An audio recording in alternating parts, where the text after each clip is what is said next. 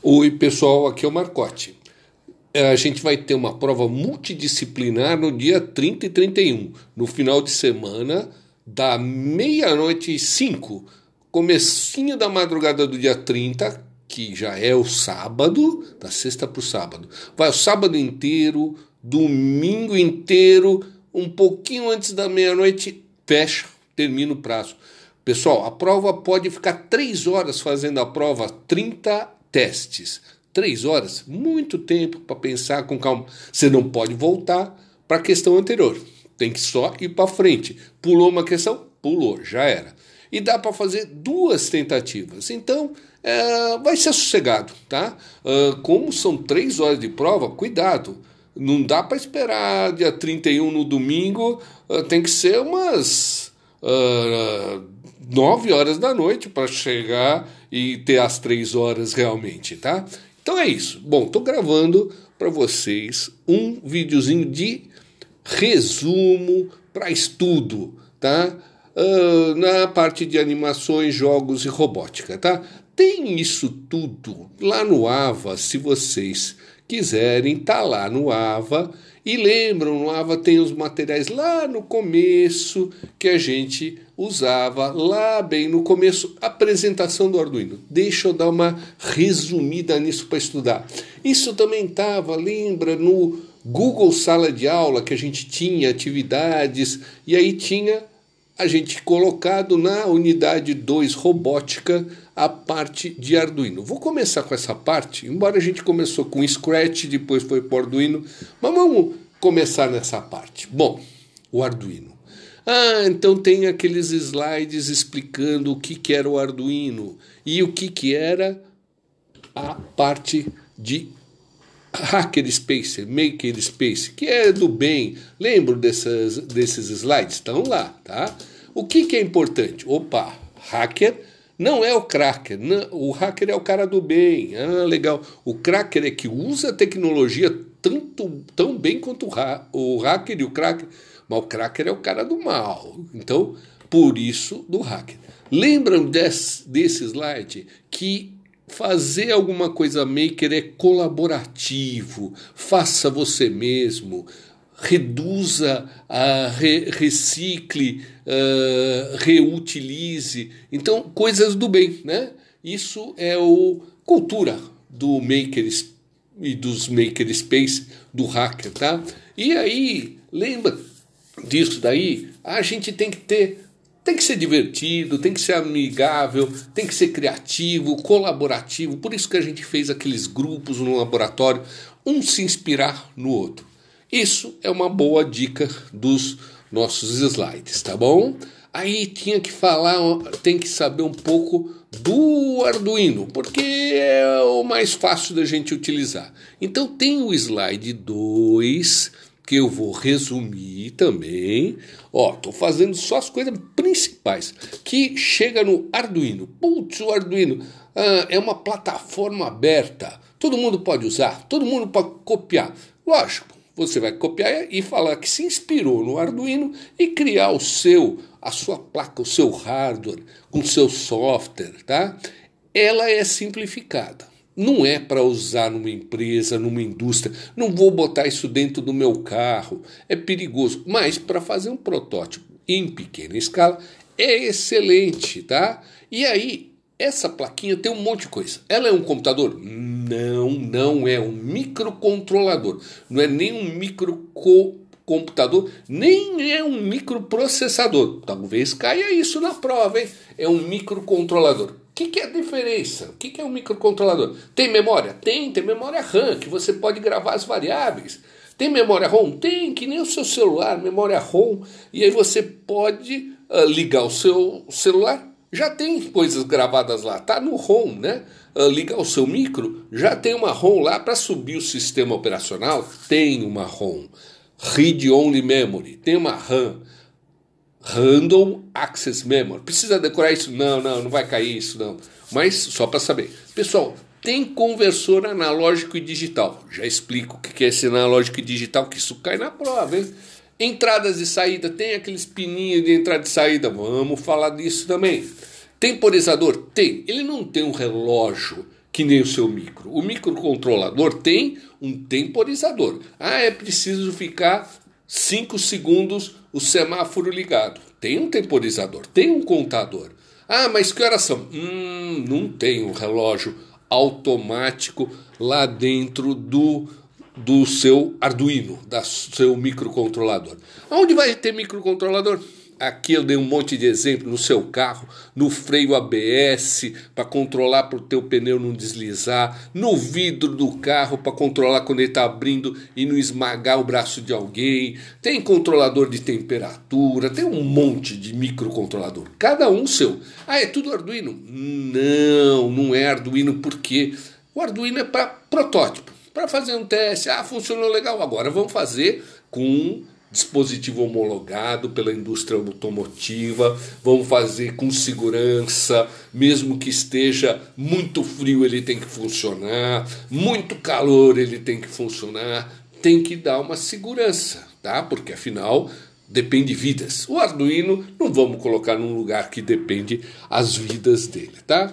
E aí tem outras marcas? Tem outras marcas de uh, microcontroladores, um monte que são muito legais.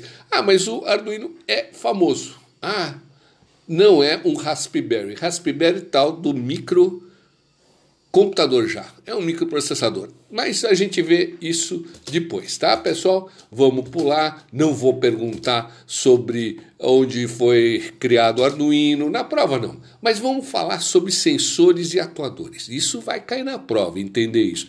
A gente até conseguiu fazer no comecinho do laboratório lá, quando a gente estava juntinho lá no laboratório, tudo espremido, estávamos juntos, tinha que até separar a sala, sensores o Arduino pode ler sensores. Então ele pode ler alguns dados do meio ambiente através de sensores, interligar umas portinhas digitais e analógicas, já falo, e aí ele pode fazer uma conta, fazer um controle desses sensores e fazer os atuadores atuarem no meio ambiente e gerarem alguma coisa. Ah, tá muito calor, vamos ligar um ventilador. Putz, está muito frio, vamos ligar uma resistência e aquecer o ambiente. Ah, vamos jogar mais luz na sala se a sala estiver escura, ou então abrir a persiana mais, dependendo de um sensor de luminosidade. Hum, temos que dar uma olhada nisso. Tudo isso precisa, nas últimas aulas, a gente viu que precisa da tal da programação. E a linguagem de programação em blocos, o Scratch, o Snap, o App Inventor, que ainda a gente não entrou, são excelentes para isso. Dá para fazer um monte de coisa, vou pular esse monte de coisa. Dá para fazer um monte de sensores na casa, chama robótica da casa, domótica, lomótica tá? E tem um monte de hacker space. Aqui tem um Arduino, eu vou pegar uma outra cara do Arduino lá naquele Tinkercad que a gente usou bastante, tá? Então é isso, o Arduino é aberto, open source, open hardware, é uma plataforma que dá para fazer um monte de coisa. Isso está no segundo slide. E tem esses comandinhos aí. Vamos falar um pouquinho mais sobre isso, sobre os comandos do Arduino. Vou pular então para o meu Tinkercad, tá? Opa, o tal do Tinkercad, isso, famoso, a gente teve várias aulas. Onde está tudo isso? Poxa, se eu não lembrar, tem lá videozinho, vídeo aula, e eu vou colocar isso também de novo no AVA, tá? Tem alguns algumas atividades simples. Bom, entrei no Tinkercad, tá? Vou até aumentar a tela aqui. É fácil, entra no Tinkercad lá quem quiser e pega um Arduino, só, tá? Ah, mas para que que você quer pegar o Arduino? Para falar, pessoal, que vai cair na prova. Lembram? Nós montamos no laboratório que tinha portinhas, tá? Essas portinhas são de I/O, de entrada e saída. Ó, a D0, 1, 2, 3, 4, 5, 6, 7, 8, 13. De 0 a 13. De 0 a 13 são 14. 0 a 13. São 14 portas digitais. Por que, que essas portas são digitais? Porque é dígito, ou 0 ou 1, um, é binário. Ou você liga ou desliga. Nós pusemos um monte de LED, podia ter posto um motor, tá? Na, em vez de botar o LEDzinho, podíamos pôr A gente até fez um motor, um, uma campainha, coisa assim. Legal. Então, essas portas aqui ligam ou desligam. Só. São digitais. Do outro lado do Arduino tem umas portas analógicas. A0, A1, A2, A3, A4, A5. 0 a 5, seis portas analógicas que a gente pode ligar alguma coisa que não seja só ligado ou desligado. Você pode uh, verificar se está alto ou baixo o sinal que está entrando aí dentro ou saindo dessa portinha e o Arduino pode verificar.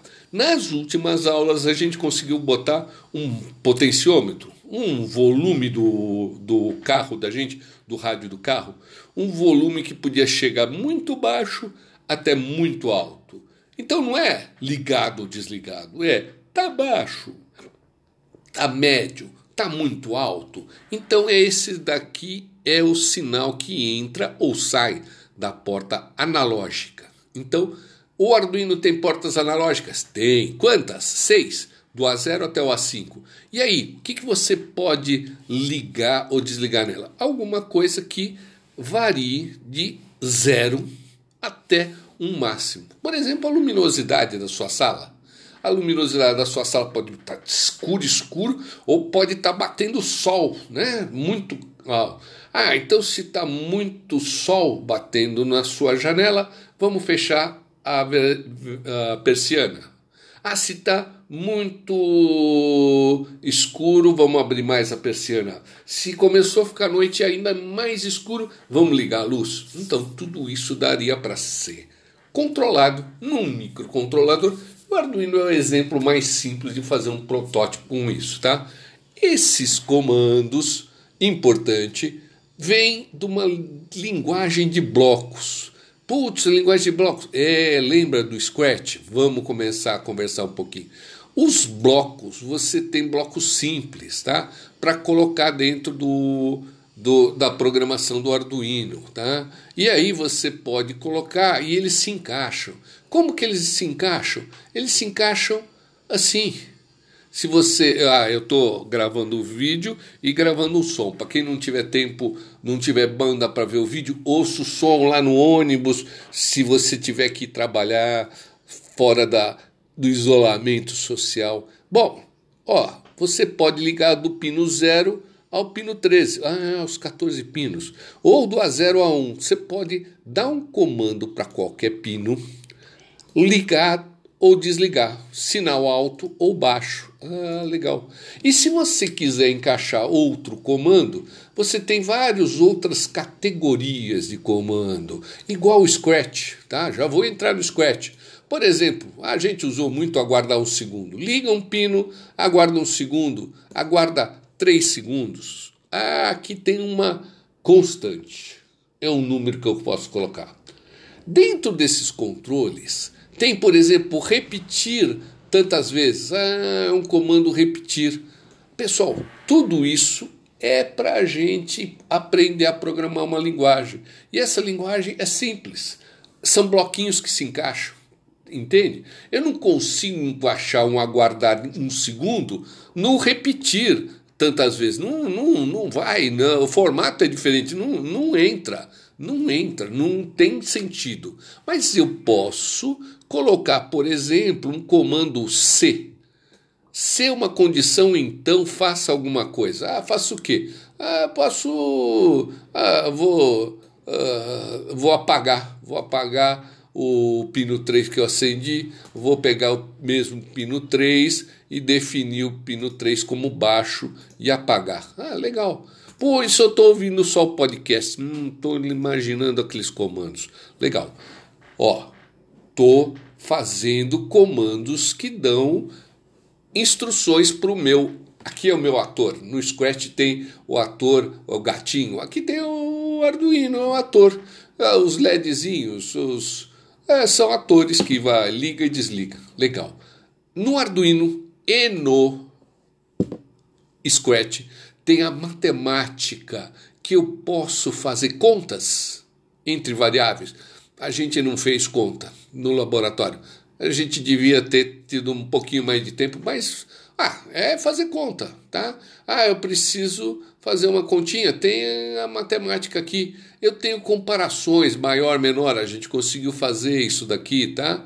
Legal. A gente tem variáveis. É, você pode criar uma variável. A gente criou uma variável, todo mundo deve lembrar, no Scratch um placar. Pronto, nós temos uma variável e você pode saber qual o valor do placar.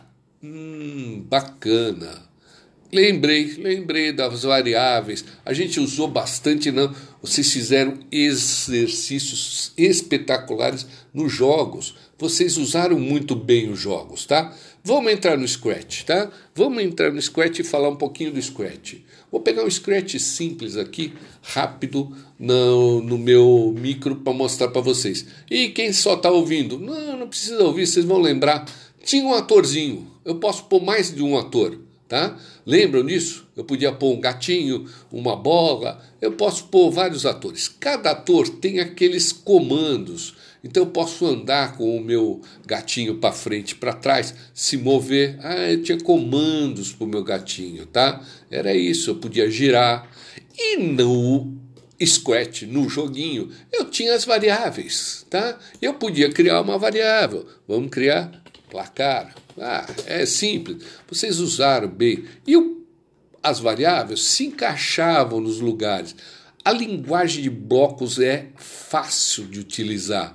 Onde não encaixa uma coisa, não tem jeito, tá? E aí você tem as variáveis e pode fazer operações matemáticas e operações lógicas. Ah, tem, o volume é muito alto. Lembra disso nas últimas aulas que a gente fazia lá? Ixi, se o volume é alto, a gente acende um LED. Aqui também no joguinho a gente podia pôr um volume alto, fazer o meu gatinho dar um berro. Oh, vou ficar surdo, tá? Eram as comparações, né? Legal. Ah, como que eu vou fazer comparação? Tinha no controle se acontecer uma coisa, então vocês usaram bastante isso no joguinho. Nem voltei muito porque vocês fizeram jogos excepcionais. Eu, eu dei quase to, para todo mundo 10, porque os jogos eu, eu não faria tão bem quanto vocês. Alguns jogos estavam mais sofríveis, deu uma nota um pouquinho mais baixa, né? Mas tudo bem, legal. Aí, no Scratch tem uma coisa que é muito legal, que é a fantasia eu posso fazer animação. E aí, por exemplo, o gatinho já vinha com dois, duas fantasias que dava para fazer ele um passinho e dava para fazer animações. Ah, então um ator tem várias fantasias. Se eu pegar outro ator, ele tem outras fantasias, tá? Então se eu pegar aí uma um ator, deixa eu pegar aqui, uh, o AZ Hip Hop, lá sei eu, ele deve fazer um uma dancinha, né? Um ator desse tipo deve dançar, né? E aí eu posso ver as fantasias dele. Ah, oh, o hip hop, uh, um monte de dancinha. Eu posso mover para fora uma fantasia. Legal. Cada ator tem várias fantasias e essas fantasias eu dou comandos dentro do ator. Então o gatinho pode andar de um jeito e o menino que dança hip hop pode andar de outro jeito. E eu tenho um script para cada um deles, tá? Eu tenho comandos para cada um dos atores. Perfeito. Isso você lembra? Deve lembrar direitinho. Vocês lembram que tinha um palco, um pano de fundo de um cenário que como se fosse um cenário uh, de um ator andando num quarto, coisa assim, né? Então, legal, a gente podia fazer um cenário. Como eu estava falando aqui de ator andar, cada um tinha o seu script, o cenário, a fantasia do cenário é um pouco diferente. Eu não tenho fantasia do cenário, eu tenho panos de fundo, né? vários panos de fundo, que eu posso trocar. Então eu lembro que vocês fizeram nos jogos Game Over. Era um outro cenário com um texto lá, Game Over. Mas era outro pano de fundo, tá? Você não podia fazer muitos comandos no, no, com o cenário. Por quê? Na verdade, o cenário só tem um comando. Não é que cada pano de fundo tem os seus comandos. Não. É só um comando. Então, eu podia fazer poucas coisas com o cenário. Lembram disso? E eu tinha que dar comandos tipo aparência, mude o pano de fundo. Tá? Então dava aquela sensação de mudar de fase. Ah, legal, próximo pano de fundo. Eu podia dar efeito de cor no pano de fundo. Eu não podia, por exemplo, dar tamanho para o pano de fundo.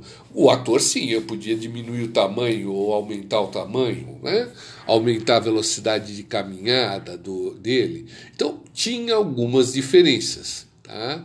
Os comandos é um script só, tá? um lugar só para dar comandos para o pano de fundo. E eu posso trocar de pano de fundo. Em todo lugar eu podia pôr som. O som do gatinho, o som do pano de fundo, e isso vocês usaram isso magistralmente nos jogos, tá? E todos os jogos tinham seus comandos. Os comandos tinham variáveis e tinha um tal de caneta. Hum, como era a caneta? A gente usou no laboratório. A gente queria usar a caneta para o gatinho, por exemplo. E o gatinho andava, conforme ele andava, ele desenhava alguma coisa na tela. E aí a gente usou variáveis, desenhar um quadrado, desenhar um losango, ah, um triângulo, que era o número de lados. Ah, tá.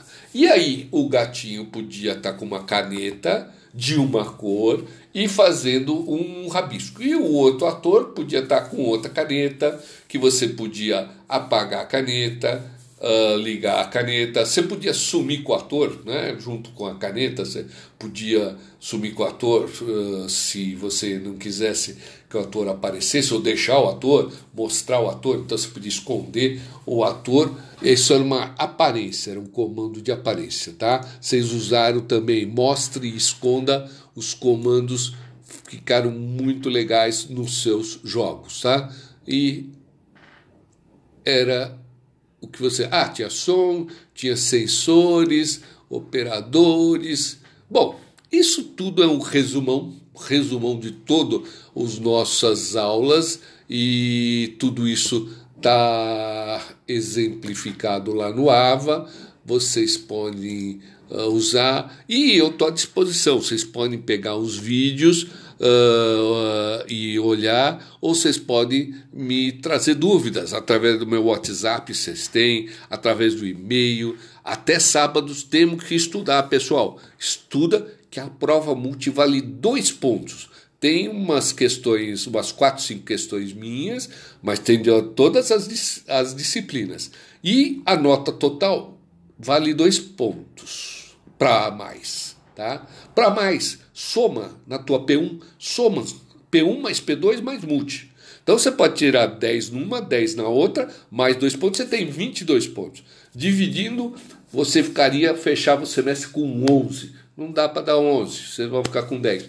Mas quem tiver um pouco mais sofrido aí de nota, vai atrás que dá para tirar uma boa nota. Depois tem a sub. Se você foi muito mal em duas, aí perdeu uma prova, faz a sub que substitui o AP1 ou AP2 a melhor nota. Pessoal, vou ficar por aqui e estou por aqui no isolamento, no WhatsApp, no e-mail. Chama a gente, tá bom? O que precisar, a gente está aqui. Tchau para vocês, um grande abraço e força aí. Esperamos nos ver logo. Tchau.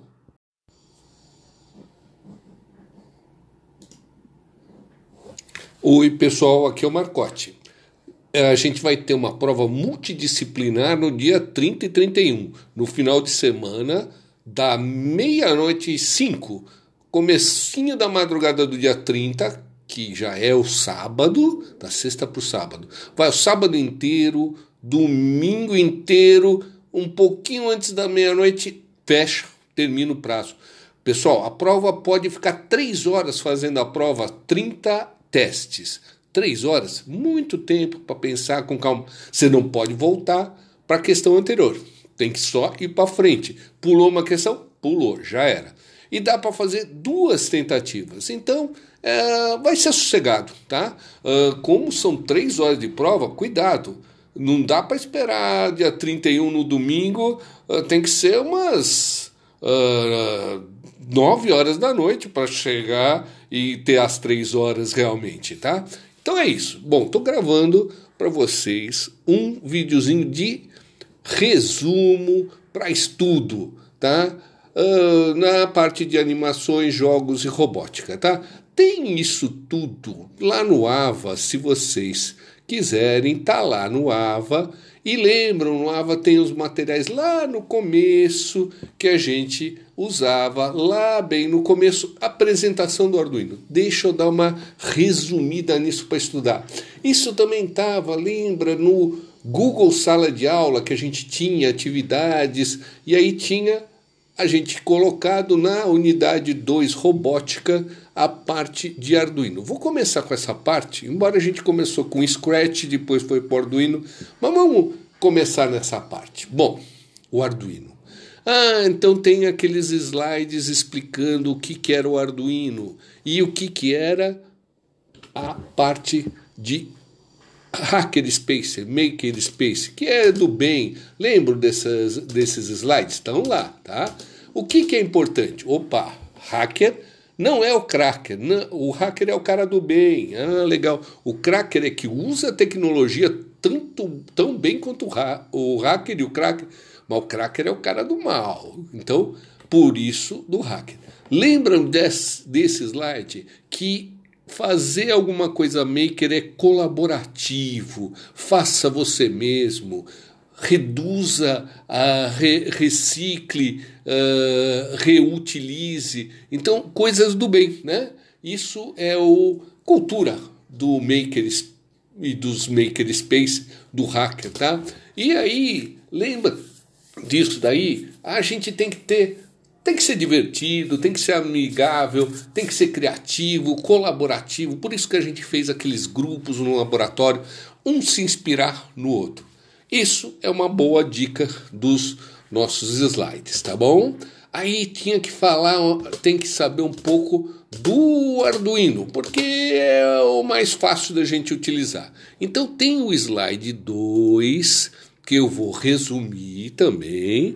Ó, tô fazendo só as coisas principais, que chega no Arduino. Putz, o Arduino ah, é uma plataforma aberta. Todo mundo pode usar, todo mundo pode copiar. Lógico, você vai copiar e falar que se inspirou no Arduino e criar o seu, a sua placa, o seu hardware, com o seu software, tá? Ela é simplificada. Não é para usar numa empresa, numa indústria. Não vou botar isso dentro do meu carro. É perigoso. Mas para fazer um protótipo em pequena escala é excelente, tá? E aí essa plaquinha tem um monte de coisa. Ela é um computador? Não, não é um microcontrolador. Não é nem um microcomputador, nem é um microprocessador. Talvez caia isso na prova, hein? É um microcontrolador. Que, que, é a diferença? O que, que é um microcontrolador? Tem memória? Tem, tem memória RAM, que você pode gravar as variáveis. Tem memória ROM? Tem, que nem o seu celular, memória ROM.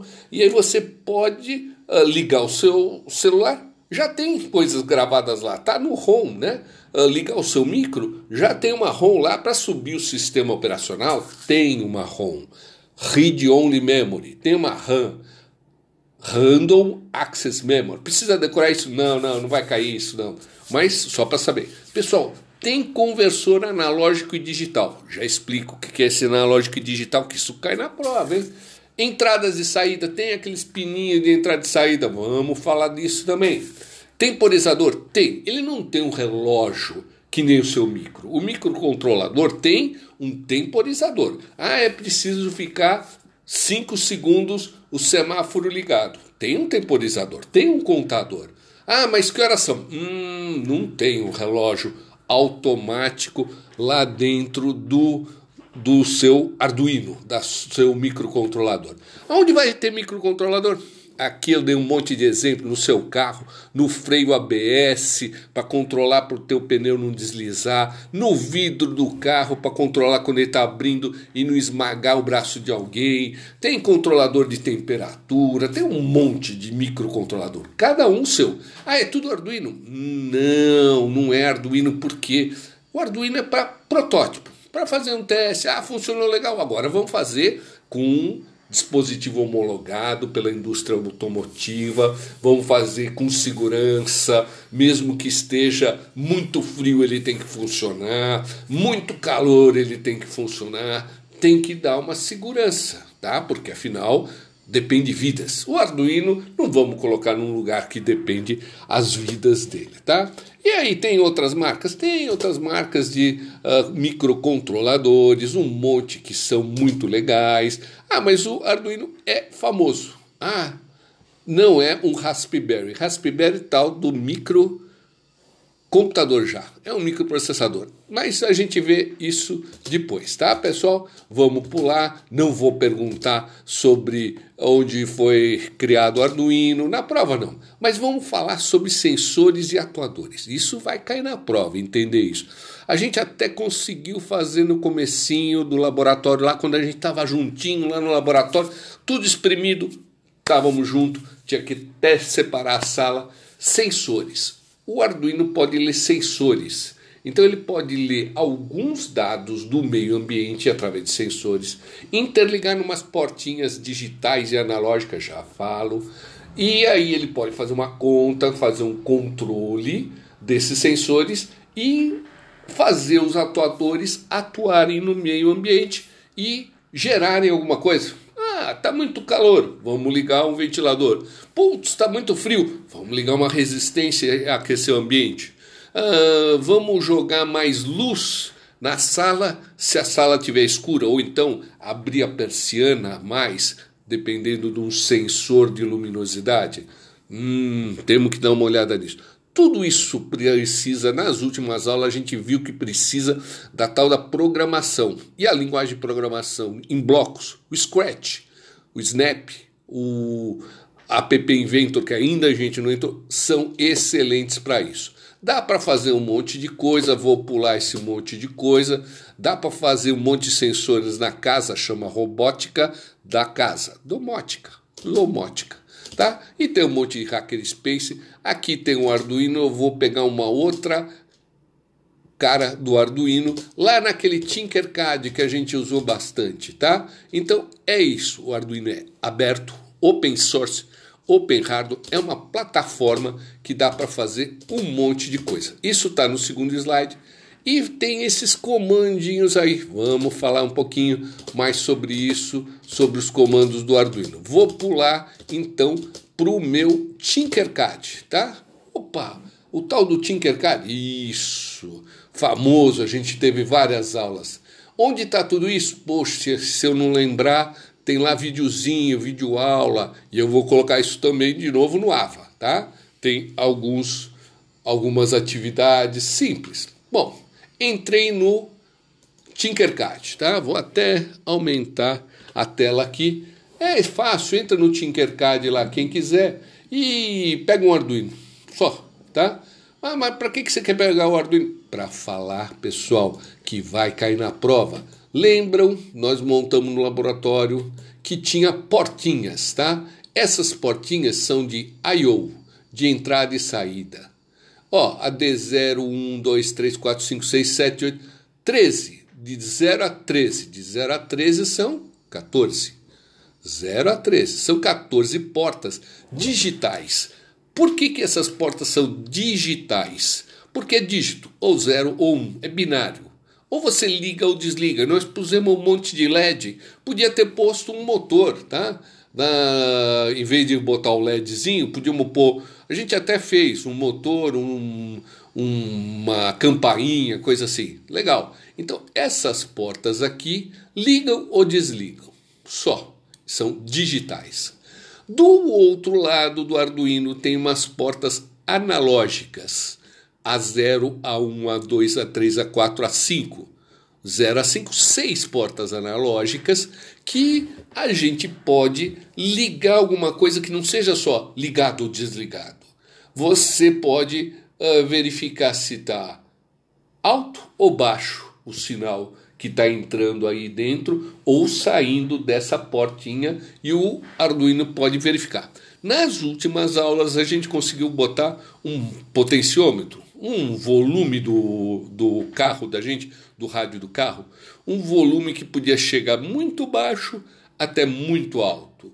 Então não é ligado ou desligado, é tá baixo, tá médio, tá muito alto. Então é esse daqui é o sinal que entra ou sai da porta analógica. Então, O Arduino tem portas analógicas? Tem. Quantas? Seis. Do A0 até o A5.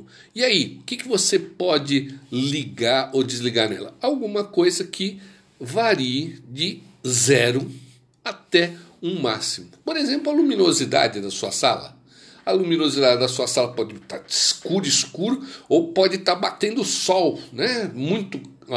Ah, então se está muito sol batendo na sua janela, vamos fechar a, a persiana. Ah, se está muito escuro, vamos abrir mais a persiana. Se começou a ficar noite ainda mais escuro, vamos ligar a luz. Então, tudo isso daria para ser controlado num microcontrolador. O Arduino é o exemplo mais simples de fazer um protótipo com isso, tá? Esses comandos, importante, vêm de uma linguagem de blocos. Putz, linguagem de blocos. É, lembra do Scratch? Vamos começar a conversar um pouquinho. Os blocos, você tem blocos simples, tá? Para colocar dentro do, do, da programação do Arduino, tá? E aí você pode colocar e eles se encaixam. Como que eles se encaixam? Eles se encaixam assim. Se você, ah, eu estou gravando o vídeo e gravando o som. Para quem não tiver tempo, não tiver banda para ver o vídeo, ouça o som lá no ônibus. Se você tiver que trabalhar fora da, do isolamento social. Bom, ó, você pode ligar do pino 0 ao pino 13, ah, os 14 pinos, ou do A0 a 1. Você pode dar um comando para qualquer pino, ligar ou desligar, sinal alto ou baixo. Ah, legal. E se você quiser encaixar outro comando, você tem várias outras categorias de comando, igual o Scratch, tá? Já vou entrar no Scratch. Por exemplo, a gente usou muito aguardar um segundo. Liga um pino, aguarda um segundo, aguarda três segundos. Ah, aqui tem uma constante. É um número que eu posso colocar. Dentro desses controles, tem, por exemplo, repetir tantas vezes. Ah, é um comando repetir. Pessoal, tudo isso é para a gente aprender a programar uma linguagem. E essa linguagem é simples. São bloquinhos que se encaixam. Entende? Eu não consigo encaixar um aguardar um segundo no repetir tantas vezes. Não, não, não vai, não. o formato é diferente, não, não entra. Não entra, não tem sentido. Mas eu posso colocar, por exemplo, um comando C. Se é uma condição, então faça alguma coisa. Ah, faço o quê? Ah, posso. Ah, vou. Ah, vou apagar. Vou apagar o pino 3 que eu acendi, vou pegar o mesmo pino 3 e definir o pino 3 como baixo e apagar. Ah, legal. Pô, isso eu estou ouvindo só o podcast, não estou imaginando aqueles comandos. Legal. Ó, estou fazendo comandos que dão instruções para o meu. Aqui é o meu ator. No Scratch tem o ator, o gatinho. Aqui tem o Arduino, é o ator. Ah, os LEDzinhos, os é, são atores que vai, liga e desliga. Legal. No Arduino e no Scratch tem a matemática que eu posso fazer contas entre variáveis. A gente não fez conta no laboratório. A gente devia ter tido um pouquinho mais de tempo, mas ah, é fazer conta, tá? Ah, eu preciso fazer uma continha, tem a matemática aqui. Eu tenho comparações maior, menor, a gente conseguiu fazer isso daqui, tá? Legal. A gente tem variáveis. É, você pode criar uma variável. A gente criou uma variável, todo mundo deve lembrar no Scratch um placar. Pronto, nós temos uma variável e você pode saber qual o valor do placar. Hum, bacana. Lembrei, lembrei das variáveis. A gente usou bastante, não? Vocês fizeram exercícios espetaculares nos jogos. Vocês usaram muito bem os jogos, tá? Vamos entrar no Scratch, tá? Vamos entrar no Scratch e falar um pouquinho do Scratch. Vou pegar um Scratch simples aqui, rápido, no, no meu micro para mostrar para vocês. E quem só está ouvindo, não, não precisa ouvir, vocês vão lembrar. Tinha um atorzinho. Eu posso pôr mais de um ator tá? Lembram disso? Eu podia pôr um gatinho, uma bola, eu posso pôr vários atores. Cada ator tem aqueles comandos Então eu posso andar com o meu gatinho para frente para trás, se mover. Ah, eu tinha comandos para o meu gatinho, tá? Era isso, eu podia girar. E no Scratch, no joguinho, eu tinha as variáveis, tá? Eu podia criar uma variável. Vamos criar placar. Ah, é simples. Vocês usaram bem. E o, as variáveis se encaixavam nos lugares. A linguagem de blocos é fácil de utilizar. Onde não encaixa uma coisa, não tem jeito, tá? E aí você tem as variáveis e pode fazer operações matemáticas e operações lógicas. Ah, tem, o volume é muito alto. Lembra disso nas últimas aulas que a gente fazia lá? Ixi, se o volume é alto, a gente acende um LED. Aqui também no joguinho a gente podia pôr um volume alto, fazer o meu gatinho dar um berro. Oh, vou ficar surdo, tá? Eram as comparações, né? Legal. Ah, como que eu vou fazer comparação? Tinha no controle se acontecer uma coisa, então vocês usaram bastante isso no joguinho. Nem voltei muito porque vocês fizeram jogos excepcionais. Eu, eu dei quase to, para todo mundo 10, porque os jogos eu, eu não faria tão bem quanto vocês. Alguns jogos estavam mais sofríveis, deu uma nota um pouquinho mais baixa, né? Mas tudo bem, legal. Aí, no Scratch tem uma coisa que é muito legal, que é a fantasia eu posso fazer animação. E aí, por exemplo, o gatinho já vinha com dois, duas fantasias que dava para fazer ele um passinho e dava para fazer animações. Ah, então um ator tem várias fantasias. Se eu pegar outro ator, ele tem outras fantasias, tá? Então se eu pegar aí uma um ator, deixa eu pegar aqui, uh, o AZ Hip Hop, lá sei eu, ele deve fazer um uma dancinha, né? Um ator desse tipo deve dançar, né? E aí eu posso ver as fantasias dele. Ah, oh, o hip hop, uh, um monte de dancinha. Eu posso mover para força uma fantasia. Legal. Cada ator tem várias fantasias e essas fantasias eu dou comandos dentro do ator. Então o gatinho pode andar de um jeito e o menino que dança hip hop pode andar de outro jeito. E eu tenho um script para cada um deles, tá? Eu tenho comandos para cada um dos atores. Perfeito. Isso você lembra? Deve lembrar direitinho. Vocês lembram que tinha um palco, um pano de fundo de um cenário que como se fosse um cenário uh, de um ator andando num quarto, coisa assim, né? Então, legal, a gente podia fazer um cenário. Como eu estava falando aqui de ator andar, cada um tinha o seu script, o cenário, a fantasia do cenário é um pouco diferente. Eu não tenho fantasia do cenário, eu tenho panos de fundo, né? vários panos de fundo, que eu posso trocar. Então eu lembro que vocês fizeram nos jogos Game Over. Era um outro cenário com um texto lá, Game Over, mas era outro pano de fundo, tá? Você não podia fazer muitos comandos no, no, com o cenário. Por quê? Na verdade, o cenário só tem um comando. Não é que cada pano de fundo tem os seus comandos. Não. É só um comando. Então, eu podia fazer poucas coisas com o cenário. Lembram disso? E eu tinha que dar comandos tipo aparência, mude o pano de fundo. Tá? Então dava aquela sensação de mudar de fase. Ah, legal. Próximo pano de fundo. Eu podia dar efeito de cor no pano de fundo. Eu não podia, por exemplo, dar tamanho para o pano de fundo. O ator, sim, eu podia diminuir o tamanho ou aumentar o tamanho, né? aumentar a velocidade de caminhada do, dele. Então, tinha algumas diferenças. Tá? Os comandos é um script só, tá? um lugar só para dar comandos para o pano de fundo. E eu posso trocar de pano de fundo. Em todo lugar eu podia pôr som. O som do gatinho, o som do pano de fundo, e isso vocês usaram isso magistralmente nos jogos, tá? E todos os jogos tinham seus comandos. Os comandos tinham variáveis e tinha um tal de caneta. Hum, como era a caneta? A gente usou no laboratório. A gente queria usar a caneta para o gatinho, por exemplo.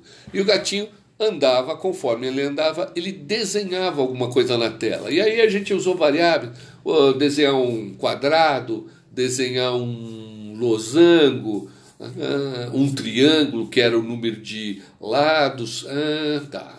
E aí o gatinho podia estar tá com uma caneta de uma cor e fazendo um rabisco. E o outro ator podia estar tá com outra caneta, que você podia apagar a caneta, uh, ligar a caneta. Você podia sumir com o ator, né? junto com a caneta, você podia sumir com o ator uh, se você não quisesse que o ator aparecesse, ou deixar o ator, mostrar o ator, então você podia esconder o ator. Isso era uma aparência, era um comando de aparência, tá? Vocês usaram também mostre e esconda os comandos ficaram muito legais nos seus jogos, tá? E era o que você. Ah, tinha som, tinha sensores, operadores. Bom, isso tudo é um resumão, resumão de todas as nossas aulas e tudo isso está exemplificado lá no AVA. Vocês podem uh, usar e eu estou à disposição. Vocês podem pegar os vídeos uh, e olhar, ou vocês podem me trazer dúvidas através do meu WhatsApp, vocês têm, através do e-mail. Até sábados temos que estudar, pessoal. Estuda que a prova multi vale dois pontos. Tem umas questões, umas quatro, cinco questões minhas, mas tem de todas as, as disciplinas. E a nota total vale dois pontos para mais. Tá? Para mais, soma na tua P1, soma P1 mais P2 mais multi. Então você pode tirar 10 numa, 10 na outra, mais dois pontos, você tem 22 pontos. Dividindo, você ficaria, fechava o semestre com 11. Não dá para dar 11, vocês vão ficar com 10. Mas quem tiver um pouco mais sofrido aí de nota, vai atrás que dá para tirar uma boa nota. Depois tem a sub. Se você foi muito mal em duas, aí perdeu uma prova, faz a sub que substitui o AP1 ou AP2 a melhor nota. Pessoal, vou ficar por aqui e estou por aqui no isolamento, no WhatsApp, no e-mail. Chama a gente, tá bom? O que precisar, a gente está aqui. Tchau para vocês, um grande abraço e força aí. Esperamos nos ver logo. Tchau. Vamos lá. Então, pessoal, vamos falar sobre as melhores práticas da engenharia de software e baseado no RUP, tá? E eu vou fazer um resumo uh, para a gente conseguir entender. As melhores práticas. Desenvolvimento interativo. Vamos lá no desenvolvimento interativo. Depois eu volto nesse slide que vai ficar lá gravado também para vocês no AFA. O que é o desenvolvimento interativo? Por exemplo, as, antes, quando não era desenvolvimento interativo, nós estamos falando que era da década de 90. E hoje também muitos fazem um processo de cascata, waterfall. Então você faz cada uma das etapas individualmente sem uh, sem fazer nada em paralelo. Então, pergunta de prova: ah, o cascata faz alguma coisa em paralelo? Não, você faz isolado. Você faz, por exemplo, os requisitos e a análise. Só quando terminou os requisitos e análise, você começa a fazer o projeto, que é o design. Fazer as, os diversos diagramas da OML ou, ou, da, ou como era antigamente os diagramas de fluxo de dados, o MER, o DER. Então você não vai fazer modelo do banco de dados antes de terminar os requisitos até o fim. É, esse era o problema do cascata. Só depois que você fizesse toda a atividade de projeto, você entrava na codificação. E na codificação você podia fazer, ou devia fazer, os testes unitários, tá? A Nicole está chegando, vamos deixar a Nicole participar aí. Oi, Nicole. Vamos, estamos conversando sobre o, o desenvolvimento interativo, que a base dele é não é bom fazer cascata, tá? Por que, que não é bom? Porque você descobre os riscos só muito tarde, as coisas ficam muito demoradas, né? E aí você descobre lá na frente que tinha um erro lá nos requisitos, putz, volta atrás. Então, esse é um dos karmas. Vai cair na prova um negocinho desse? Vai. Medição do progresso é muito ruim. Será que está terminando o desenvolvimento de sistemas ou não? Está muito atrasado? Isso é ruim no cascata. Essa parte nós vamos ver só depois da multi, não vai cair na multi não, mas tentar medir o progresso do projeto project é complicado, tá? Você só faz testes lá no final de integração. Aí se dá erro na integração, você tem que voltar por causa do erro do projeto. Isso era ruim no cascata. A implantação, pior ainda, você vai fazer lá no final, só nos testes de aceitação. Ferrou. Se a implantação e o usuário só vai enxergar o software lá lá na frente se tinha algum erro, por exemplo, no projeto, no design do banco de dados, no modelo entidade e relacionamento.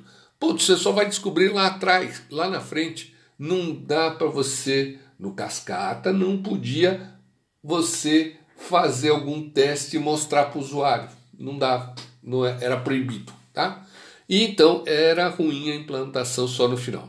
Frequentemente você tinha que voltar e refazer e refazer, que eu coloquei aqui como interações não planejadas, tá? Então esse era um problema do cascata. Bom, ah, e o que é o desenvolvimento interativo? É fazer diversas rodadas que você vai entregando pedacinhos aos poucos. Você vai fazendo um pacotinho, cada interação você entrega um release, um executável, tá? Cada interação você pega algumas funcionalidades, faz requisitos, faz análise, faz projeto, faz codificação, faz testes e entrega. Aí avalia, faz mais requisitos do outro, do outro pacotinho. Então, esse desenvolvimento interativo produzir executáveis. Então, isso é o desenvolvimento interativo, tá? Outra coisa do desenvolvimento interativo, uh, iterativo, tá? Bem reforçado que vai cair na prova. Não é interativo. Interativo é o que nós estamos fazendo aqui. A gente está numa interação. Eu estou falando, qualquer um que quiser levantar a mão aí, pode falar que, opa, tá, não entendi. Então nós temos uma interação. Pequena, mas temos. Mas... O iterativo é iteração item 1 é de, vem de item. Item 1 nós vamos fazer uma interação com alguma parte do sistema. Item 2 com outra parte. Item 3, item 4. São essas faixas durante o tempo. Tá? Se você fizer as coisas que têm maior risco no começo, você evita os problemas, os riscos. Ah, legal. O waterfall, o cascata, você fazia coisas só lá no final e aí o risco era maior. Tá? Então, a redução de risco por causa do iterativo. Isso é muito bom. Legal. Bom, o segundo item lá das melhores práticas é o gerenciamento dos requisitos. Gerenciar requisitos é importante? É muito necessário. Você tem que analisar o problema, entender as necessidades do usuário, definir o sistema, o escopo do sistema, refinar essa definição, tá? E gerenciar as mudanças, porque os requisitos vão mudar, as mudanças ocorrem. Né? Legal. Esse mapão é interessante e aí eu vou falar depois sobre uh, tipos de requisitos, tá? Que vai cair na prova também. Falei lá no começo, lá na lousa, lá no começo das aulas de tipo de requisito, vou reforçar porque vai cair na prova. Pessoal, tem uma linha pontilhada ali no meio que separa o problema do, da solução. No problema, a coisa é uma meba, você ainda não sabe direito o espaço do problema. No espaço da solução, você já está formatando que você vai entregar um pacote tal. Legal. E tudo isso tem que ser rastreável. Lá em cima no problema você tem necessidades do usuário. Os requisitos são do usuário, com a linguagem do usuário. Vou reforçar isso que vai cair na prova. O tipo de requisito aí é tipo de requisito de usuário. A linguagem do usuário, ele te fala uma necessidade. Do pontilhado para baixo, você já está com o pessoal de sistemas, tá? O pessoal de sistemas já quer detalhes melhores. Ele quer saber quais os requisitos de sistemas na linguagem de sistema. Ele quer saber sobre tabela, ele quer saber sobre conexões. Então, as características, ou em inglês features, tá? são os requisitos de sistema na linguagem do analista de sistema, na linguagem do arquiteto de software. A rastreabilidade, a flechinha que sobe para o pico da pirâmide, é cada característica que você definir no seu sistema tem que estar ligada a uma necessidade. O usuário explicou na linguagem dele uma necessidade. Ah, talvez não tenha ficado muito claro, ou não tecnologicamente claro. Nas features ou características, ou nos requisitos de sistema, é o mesmo requisito do usuário reescrito de uma forma tecnológica. Ah, vai ser um Docker, vai ser uma cloud, não sei o que, não sei o que. A conexão vai ser X25, a conexão vai ser TCP. Ah, ah, legal. Então, essa é uma característica e tem que ser rastreável. Por quê? Porque se mudar a necessidade do usuário, e mudei de ideia, o que, que eu mudo no sistema? Eu tenho que mudar os diversos pontos. Então ali é arquiteto de software, analista de sistemas, linguajar deles, ban banco de dados, o DBA. Então fica naquela, uh, naquele nível de, naquele nível de uh, não mais, tecnológico e não tão realista, tá? Mas você tem que conversar com o usuário, explicar o que, que significa cada coisa. Tudo bem. Rastreabilidade. Para o nível de baixo, você precisa colocar os requisitos de sistema para a lista de software de um jeito mais, uh, mais concreto. Ah, tem que ter uma tabela tal, com trigger tal, que a característica ainda não era tão concreta, tá? Tinha que ser na web, tinha que ser uh, com web service, com o JSON, tá, tá, tá, tá. Ah, mas o JSON tem que ter tais e tais informações. O nível de baixo, requisitos de software. O teu software tem que estar tá bem explicado, bem detalhado, tá bom? Legal. Legal. Isso daí também rastreável vai gerar o espaço da solução. Ah, então agora eu sei o que, que eu vou entregar. Então essa caixinha, esse produto tá bem desenhadinho, é um quadrado perfeito. O usuário é quase uma imagem, seria um disquete, um CD que você vai entregar, um produto que resolve o problema do usuário lá no espaço de problema, que era uma nuvem, você não tinha bem detalhado. Tudo isso é gerenciar requisitos. E aí isso vai gerar testes, caso de teste, que nem tinha caso de uso que eu falei numa na aula anterior, caso de teste, design, as tabelas da OML, documentação de usuário, tudo isso vai ser gerado. E aí, se mudar uma necessidade do usuário, eu sei qual a característica que mudou, qual a característica muda, mudou o requisito de software, qual requisito de software, eu sei qual diagrama, qual teste, qual documento de uso. Legal. Tá? Legal.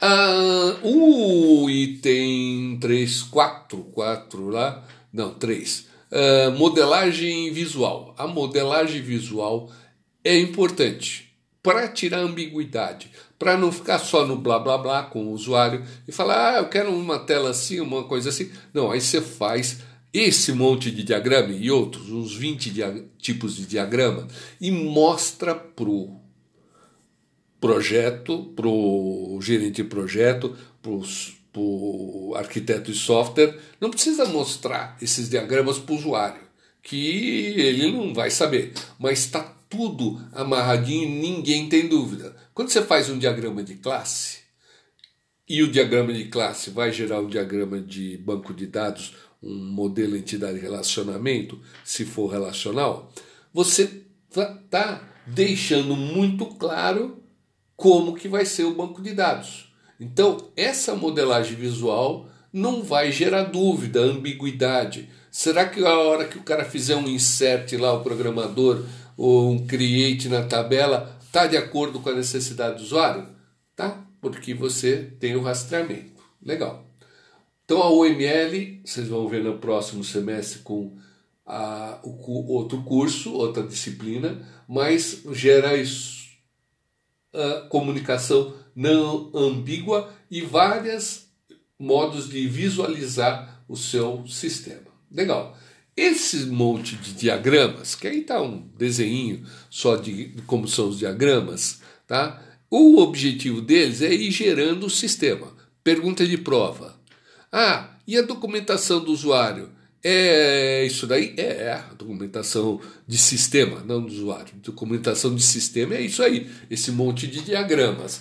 Que qualquer um que pegar isso depois vai conseguir dar manutenção fácil. Isso é, uma, é a documentação de sistema. A documentação de usuário sai daí? Sai daqui. E você tem todos os materiais aqui. Ah, então legal, você tem tudo isso. Posso desenvolver todo o sistema, codificar e depois fazer isso? Não, ao contrário. Você faz esses diagramas e esses diagramas juntos vão gerando uh, métodos, uh, atributos, uh, diagrama de classe. Você vai botando isso no banco de dados. Ah, mas tem gente, tem empresa que faz. Tem. Ah, bota o programador codificando só e o cara nem faz um diagrama, só faz linha de código. A maioria das empresas é isso e a engenharia de software fala que está totalmente errado. E depois, ah, o software está pronto, agora hum, eu preciso entregar a documentação para o meu cliente que me cobrou isso daí. Não era só o EXE que ele queria. É, aí você sai correndo atrás e fazendo o que devia ser feito antes, na frente. Isso é o design. É a análise e o design. Isso tinha que ser feito antes de você escrever qualquer linha de código. Mas se você tivesse uma ferramenta de automação, podia estar tá fazendo junto. Isso é importante. É o que a OML fala. A OML não, o RUP. Você precisa automação. Se você escrever um código de uma classe e esse código escrito em Java atualizar esse teu diagrama de classe, as coisas ficam juntas. Se eu desenhar um diagrama, uma classe nova, e isso for automaticamente lá para o Eclipse, para o NetBeans e gerar uma coisa automática, né? vai, vai uh, conseguir uh, fazer a documentação na hora correta, tá bom? Então, essa é uma coisa. Uh, se vocês quiserem falar, Hugo, qualquer coisa, para aí, pode ligar microfone, conversar Estou só falando para correr com o tempo, mas eu vi que você mandou uma mensagem, eu também estou de olho nas mensagens do chat. Legal. Bom, então a modelagem visual é para isso, documentação vai cair na prova, que não é para fazer depois, é para fazer junto. Faz parte do. É, são artefatos. O Rup deu um nome legal artefatos. Você faz um diagrama, outro diagrama, um documento, um Word, um Excel. Ah, você faz um monte de artefatos, um código também, um exe também, um config. Você põe um monte de artefatos e esse monte de artefatos são documentação e fazem parte do seu projeto, tá? Legal. Pessoal, um dos itens lá era a qualidade. A qualidade é ruim do meu sistema que, que eu faço para melhorar a qualidade? Tem várias normas de qualidade que a gente vai falar num outro semestre aí também, tópicos de engenharia de software, que é sobre qualidade, tá? Mas a qualidade, por exemplo, na ISO 9126, o RUP falava, ó, importante. Você precisa para o seu software ter qualidade, você precisa ter as funcionalidades. O teu cliente não te contratou para pedir as necessidades tais, tais e tais. Isso tem que virar funcionalidades. O teu sistema tem que entregar funcionalidades, que são casos de uso que hoje em dia num, num Scrum seriam os, o, as, a, o backlog lá do, do produto ah, são as coisas que eu tenho que fazer. Ah, tem que fazer uma tela tal, tem que fazer um botão tal, tem que fazer um relatório. Tudo isso são funcionalidades, porque isso gera algum valor para o teu software. Tá? Legal. Então, isso é uma característica de qualidade. Se o seu software não tiver, não tiver de acordo com as funcionalidades, o seu software não tem qualidade. Ah, eu preciso de um relatório de uh, folha de pagamento com os nomes do, dos meus funcionários. Tem isso no seu, no seu sistema? Ah, não, não tem. Bom, então o teu sistema é uma droga, não tem relatório de folha de pagamento, é uma folha de pagamento e eu não sei quanto que eu vou pagar por funcionário. Não tem qualidade, tá? E isso você tinha que ter visto lá nos requisitos. Mas a qualidade você tem que estar acompanhando o tempo todo, tá? Continuamente. Usabilidade, outra característica fundamental de qualidade. É fácil de usar? Teu usuário consegue usar? Aquele problema, aquele sintoma de ah, meu, a experiência do usuário, o X, User Experience, é uma droga. Ah, o teu software é, faz o que precisava fazer, mas é difícil usar o. Então, usabilidade também. Tá? Uh, reliability. Reliability é confiabilidade. Seu software é confiável? Faz o que devia fazer? As contas estão certas? Ou às vezes não é confiável, às vezes dá errado, às vezes dá certo? Não tem jeito, né? Tem que ser confiável para ter qualidade, tá? Legal. Uh, a performance uh, é bom? Ah, é bom. Uh, mas também no pico de carga ele vai ser bom? Vamos testar ele. Ah, ele funciona para 10 usuários, para 100 usuários. Se eu tiver mil usuários, funciona? Ah, aí depende, usa muita memória ou não, né? Então é um problema. E a suportabilidade, é fácil de dar suporte? é, é fácil de dar manutenção, é fácil de dar atendimento quando estiver usando. Então, a suportabilidade é outra característica de qualidade. Então, a, o RUP, a Rational falava a sigla F-U-R-P-S, FURPS. FURPS era uma sigla que todo mundo usava. Seu software está com a FURPS, está em dia, a qualidade, e verificar continuamente. Tem um slide em seguida que eu tenho que verificar tudo isso a cada iteração, aquele pacotinho de novas funcionalidades que eu estou desenvolvendo. Então, a cada iteração, tá? Legal. Uh, vamos para outro slide. É esse slide que eu acabei de falar. Cada iteração você vai fazendo mais coisas. Então você está vendo na iteração 1, tem poucas coisas sendo desenvolvidas. Terminou? Na iteração 2 você vai desenvolver um pouco mais de coisa. Na 3, mais outros artefatos, programas, componentes, classes, uh, e tem que testar. A cada pacote você vai ter que fazer testes lá no slide anterior. Está fazendo as funcionalidades, tem usabilidade boa, tem o R, R é, é fácil de esquecer. Reliability. Não vou perguntar em inglês. Confiabilidade. Confiabilidade. É confiável? Tá. Você tem que ir aumentando. Ah, performance. Está aumentando o software. O software está ficando grande. Performance está boa? Vai indo, tá? Perfeito. Então, é o jeito de você garantir a qualidade continuamente, que é o quinto dos best practices, as melhores práticas da engenharia de software, tá bom? Então é isso.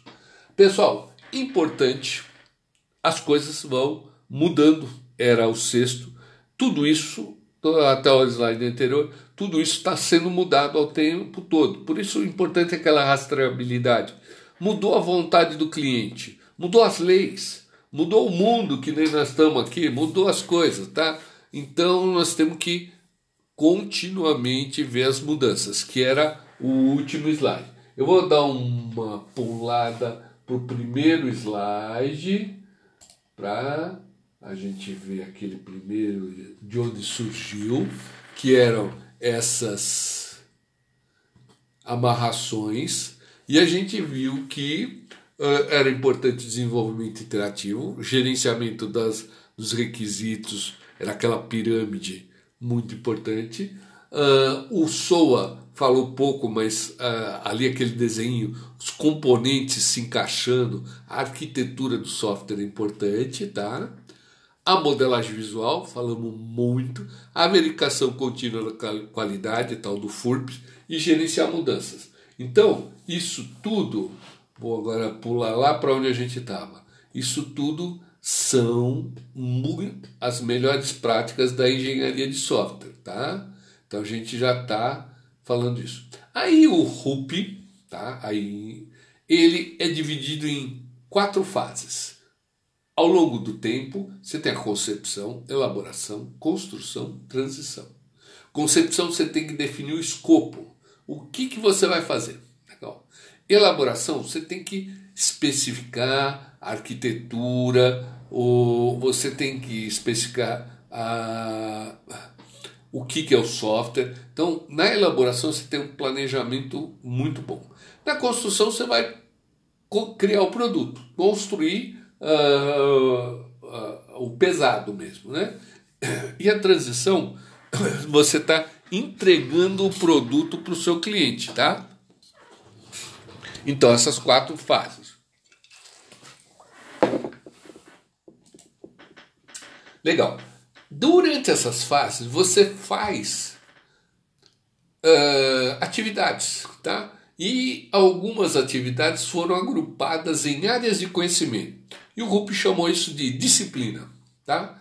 Então, na concepção, na fase inicial, você faz modelagem de negócio? Faz, você tem que entender o negócio. Você faz requisitos? Sim. Você faz análise e design, projeto design? Faz, faz diagrama, OML. Faz implementação, código? Sim. Testes? Sim. Implant, implant, é, que é implantação, pessoal, tá errado. Deployment é implantação. E aí vale a pena eu falar sobre implantação, é diferente de implementação. Implantação. Tá. Implantação é entregar, implantar, botar no ar o programa. Implementar é codificar, tá? Então, ah, vou implementar em C uma web service. Estou implementando, estou codificando. Vou implantar, vou lá fazer, entre, colocar o componente no ar, você implantar. Tudo isso tem que gerenciar mudanças e as configurações. Não é uma melhor prática da engenharia de software o gerenciamento do projeto. Não, não precisa. Gerenciamento do projeto tem que ser gerenciamento do projeto sempre. O ambiente de homologação, de produção e desenvolvimento tem que ser sempre cuidado. Então, o, o RUP fez esse diagraminha. Quatro fases 1, 2, 3, 4, 5, 6, 7, 8. Eu diria que aí tá tem mais uma, né? Que o análise design ele põe junto, mas análise e design seriam disciplinas isoladas. Então, numa interação é na vertical, é o tempo que está correndo, o tempo. Numa interação você faz todas essas atividades dessas disciplinas para entregar algumas funcionalidades. As disciplinas agrupam atividades relacionadas. Tudo de requisitos está naquela disciplina. Tá bom. Legal. Então, essa ideia geral do RUP eu deixei num PowerPoint para vocês, tá? Deixa eu ver aqui se eu voltei, voltei. É, eu coloquei mais um Word lá no nosso na nossa pasta. Deixa eu apresentar um guia do Chrome. É, aqui. Tá. Lá no Google Drive que a gente tem, a gente tem uma pasta de engenharia de software e uma pasta do RUP, tá? Esse aqui que eu mostrei agora é um multi, de multidisciplinar, prova multi, o resumo, PowerPoint, tá? Esse PowerPoint tem um monte de observações em inglês embaixo, mas tem lá as, as observações. Está um pouco explicado. Legal. Uh, tá. Na pastinha de engenharia de software, eu pus um Word. Deixa eu ver se está aqui. Onde que eu pus? Será que está só no meu pendrive?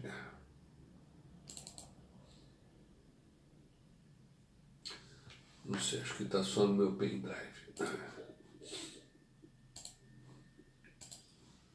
Deixa eu parar a apresentação e apresentar o meu minha uma janela. Uma janela do Word. Ó, o objetivo é resumo para a prova. Pessoal, levantamento de dados requisitos. Lembra de requisitos? Eu tinha falado lá numa lousa uh, técnicas de entender os dados, os requisitos. Tá? Você pode fazer entrevista com o usuário. Ah, legal. Você vai lá, pergunta tudo que você quer. Então, é técnicas de levantamento de dados ou elicitação de requisitos. Seria a mesma coisa, tá? O nome mais oficial. Então, entrevista. Ah, o, alguns usuários não têm muito tempo e não vão fazer entrevista com você. Poxa vida. Então, vou mandar um questionário para eles, eles vão responder o questionário. É outro jeito, tá? Então, eu vou colocar aqui que eu vou mandar esse arquivo para vocês. O levantamento de dados, o nome bonito disso, elicitação de requisitos. Tá? É quando você descobre o que o usuário quer. Tá? E questionário ou entrevista. Tá? Outro jeito é observação visual. Você vai lá e fica vendo o pessoal trabalhar. Né? É um jeito. Ou você faz reunião de brainstorming, todo mundo das ideias, você junta o pessoal na, numa sala, todo mundo tem o mesmo nível uh, de importância. Então, se o office boy der uma sugestão, se ele foi convidado para o brainstorm, a sugestão do, do, do estagiário e a sugestão do diretor tinham que ter o mesmo peso, tá? Porque pode ser que o diretor não enxergue uh, o que o estagiário está enxergando. Tá? Então, as sugestões são, são iguais. Brainstorm é para isso. Como o pessoal não gosta de se misturar ou, ou aparecer junto com os funcionários, às vezes o brainstorm não funciona com níveis diferentes. Então, pode ter um brainstorm uh, remoto ou virtual, né? Já foi agora melhor ainda, né? Tá mais a gente faz uma reunião virtual, você faz sugestões, você não fala quem é você, então é escondido. Então você dá uma sugestão, outro vem lá e melhora a sua sugestão. Pode ser que essa sugestão foi do office boy ou do estagiário, ah, a outra mudança foi do diretor e tudo tem o mesmo nível. Então Existe software para fazer brainstorm virtual. Outro problema do questionário que eu falei, o cara pode não querer fazer entrevista e não ter tempo de fazer um responder um questionário. Pô, e como que você vai fazer? Um jeito de fazer esse elicitação de requisitos é solicitar todos os documentos, documentos recebidos pelo, pelo usuário e documentos enviados. Ah, legal. Ele recebe esse documento, esse, esse, esse. Então eu tenho que fazer um sistema que gere esses documentos. E aí uma tela para ele enviar. Aí vem uma mancada. Né? Se o usuário não agrega valor, quer dizer, ele pega um documento, olha, e o que ele envia não é melhor do que o que ele recebeu, o cara é inútil. Brincando, mas uh, se o cara não, não agrega valor em nenhum documento que ele recebe, ele só uh, recebe, repassa, recebe, repassa, para que, que, que aquela função exi, existe, né? Se não agrega valor, uh, o, o usuário, né? A função do, da pessoa, uh, o, do, do, do funcionário, do usuário, vamos pôr assim, é, é mínima, né? Então é o. Só para não falar, demite o cara, porque o cara só recebe o relatório, envia. E muito chefe é assim, só recebe relatório e envia. Não faz nada, não agrega valor nenhum. Então é terrível. Pessoal, o Jade cai em prova. Não nessa prova aqui, eu não pude pergunta de Jade, mas na P2, quem sabe? É um Joint Application Development. Na verdade, é uma reunião estruturada. Tá? É uma reunião estruturada para descobrir necessidades. Tá? E aí, essa reunião tem todo um esquema de fazer a reunião, e no, no fundo, o objetivo deles é descobrir uh, necessidades, uh, elicitar requisitos, melhoria da estrutura da empresa. Esse é um dos pontos interessantes. E o Jade é muito citado aí em provas de concurso. É uma reunião específica. Você faz, dá uma sugestão, alguém melhora a sua sugestão, uh, essa sugestão vira um mapa, um Kanban. Então é interessante, é uma técnica interessante, tá? Essas daqui eu vou mandar para vocês que seriam modelos de entrevistas, tá? Agora deve parar, interrompeu o compartilhamento, interrompeu. Tá? Legal. Hum, que mais? A gente precisa entender. Ah, importante. Vocês deviam olhar novamente lá na para a prova, né?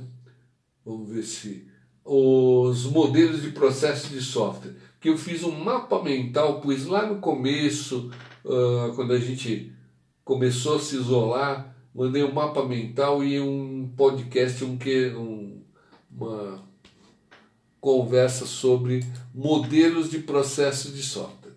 Deixa eu abrir aqui, deixa eu compartilhar nossa tela.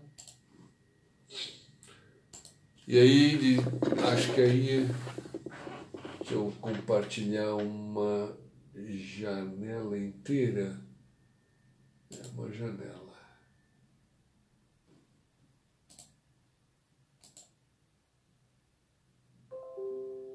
Pronto. Tá?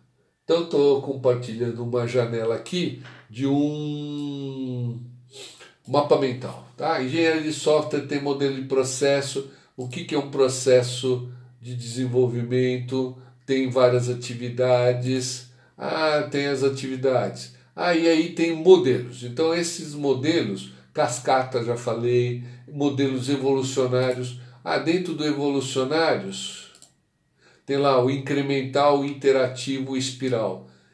Isso daqui era bom estar em mente, que a engenharia de software tem os modelos, e eu já fiz um podcast falando sobre esses diversos modelos: cascata, prototipação, RAD, evolucionário, formal. E aí, todos esses modelos, a gente, por causa, por conta do RUP, insistiu muito no desenvolvimento iterativo, que é essa de fazer vários, vários itens. Esse mapa mental tá lá no Google Drive e tá também uma, um videozinho lá no Ava, tá? Uh, saber quais os modelos de processos, tá? É o jeito de trabalhar, tá? E o que é cada um deles. E tem também nos slides do Somerville. Então esse, esse mapa mental aqui é interessante saber sobre ele. Acho que para a prova que eu estava precisando conversar com vocês era só isso. Uh, com todo esse problema, uh, alguém tinha perguntado, o Yuri tinha perguntado no começo, o Ângelo também, tinha mais gente que não ia dar para assistir. Eu pensei que ia ficar gravado no YouTube. Como não deu certo, esse Google eu não consigo gravar, eu no fundo vou fazer uma gravação e botar lá no link uma gravação isolado disso daqui para a prova, tá? E ó, ficaríamos por aqui só, tá bom, pessoal? Eu vou ficar por aqui. Aí vocês têm. Muito obrigado, professor. Falou, Hugo. Então, acho que era o resumo da prova, essas coisas, mas vou fazer esse videozinho também para quem não conseguiu ficar aqui. Tá bom? Beleza, professor. Valeu. Falou. Qualquer dúvida também me mandam um WhatsApp, me liguem, mandam um e-mail, tá? Beleza, professor. Valeu. Falou então. Tchau, tchau.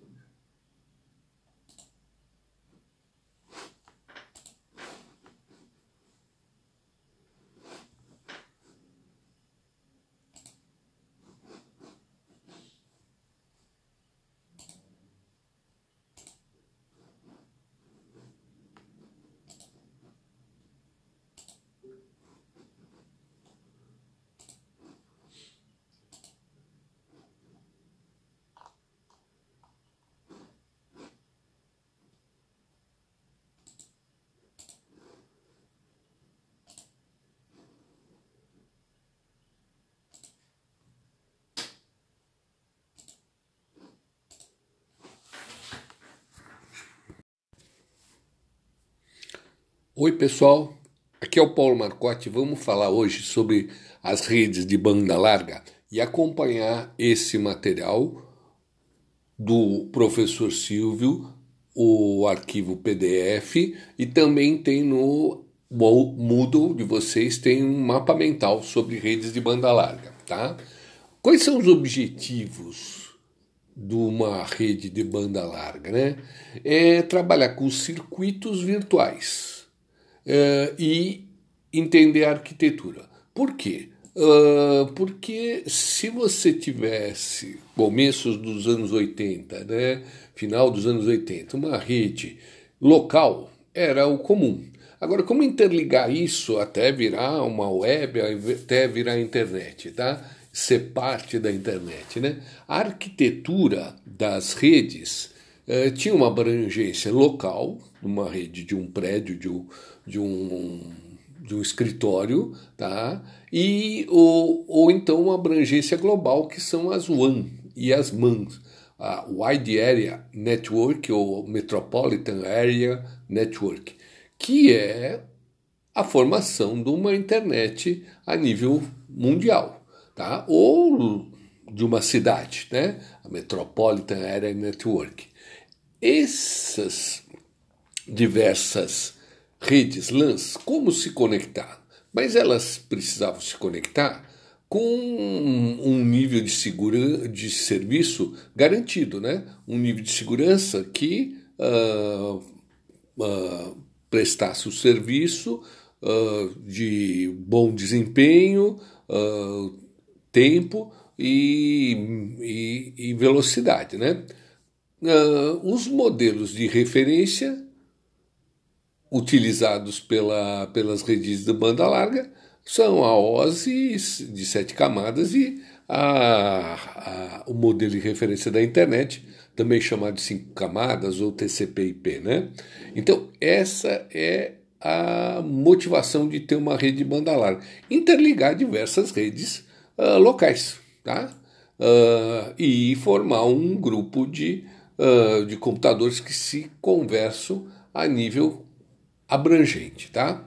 Para fazer isso, precisou ter a banda larga, tá?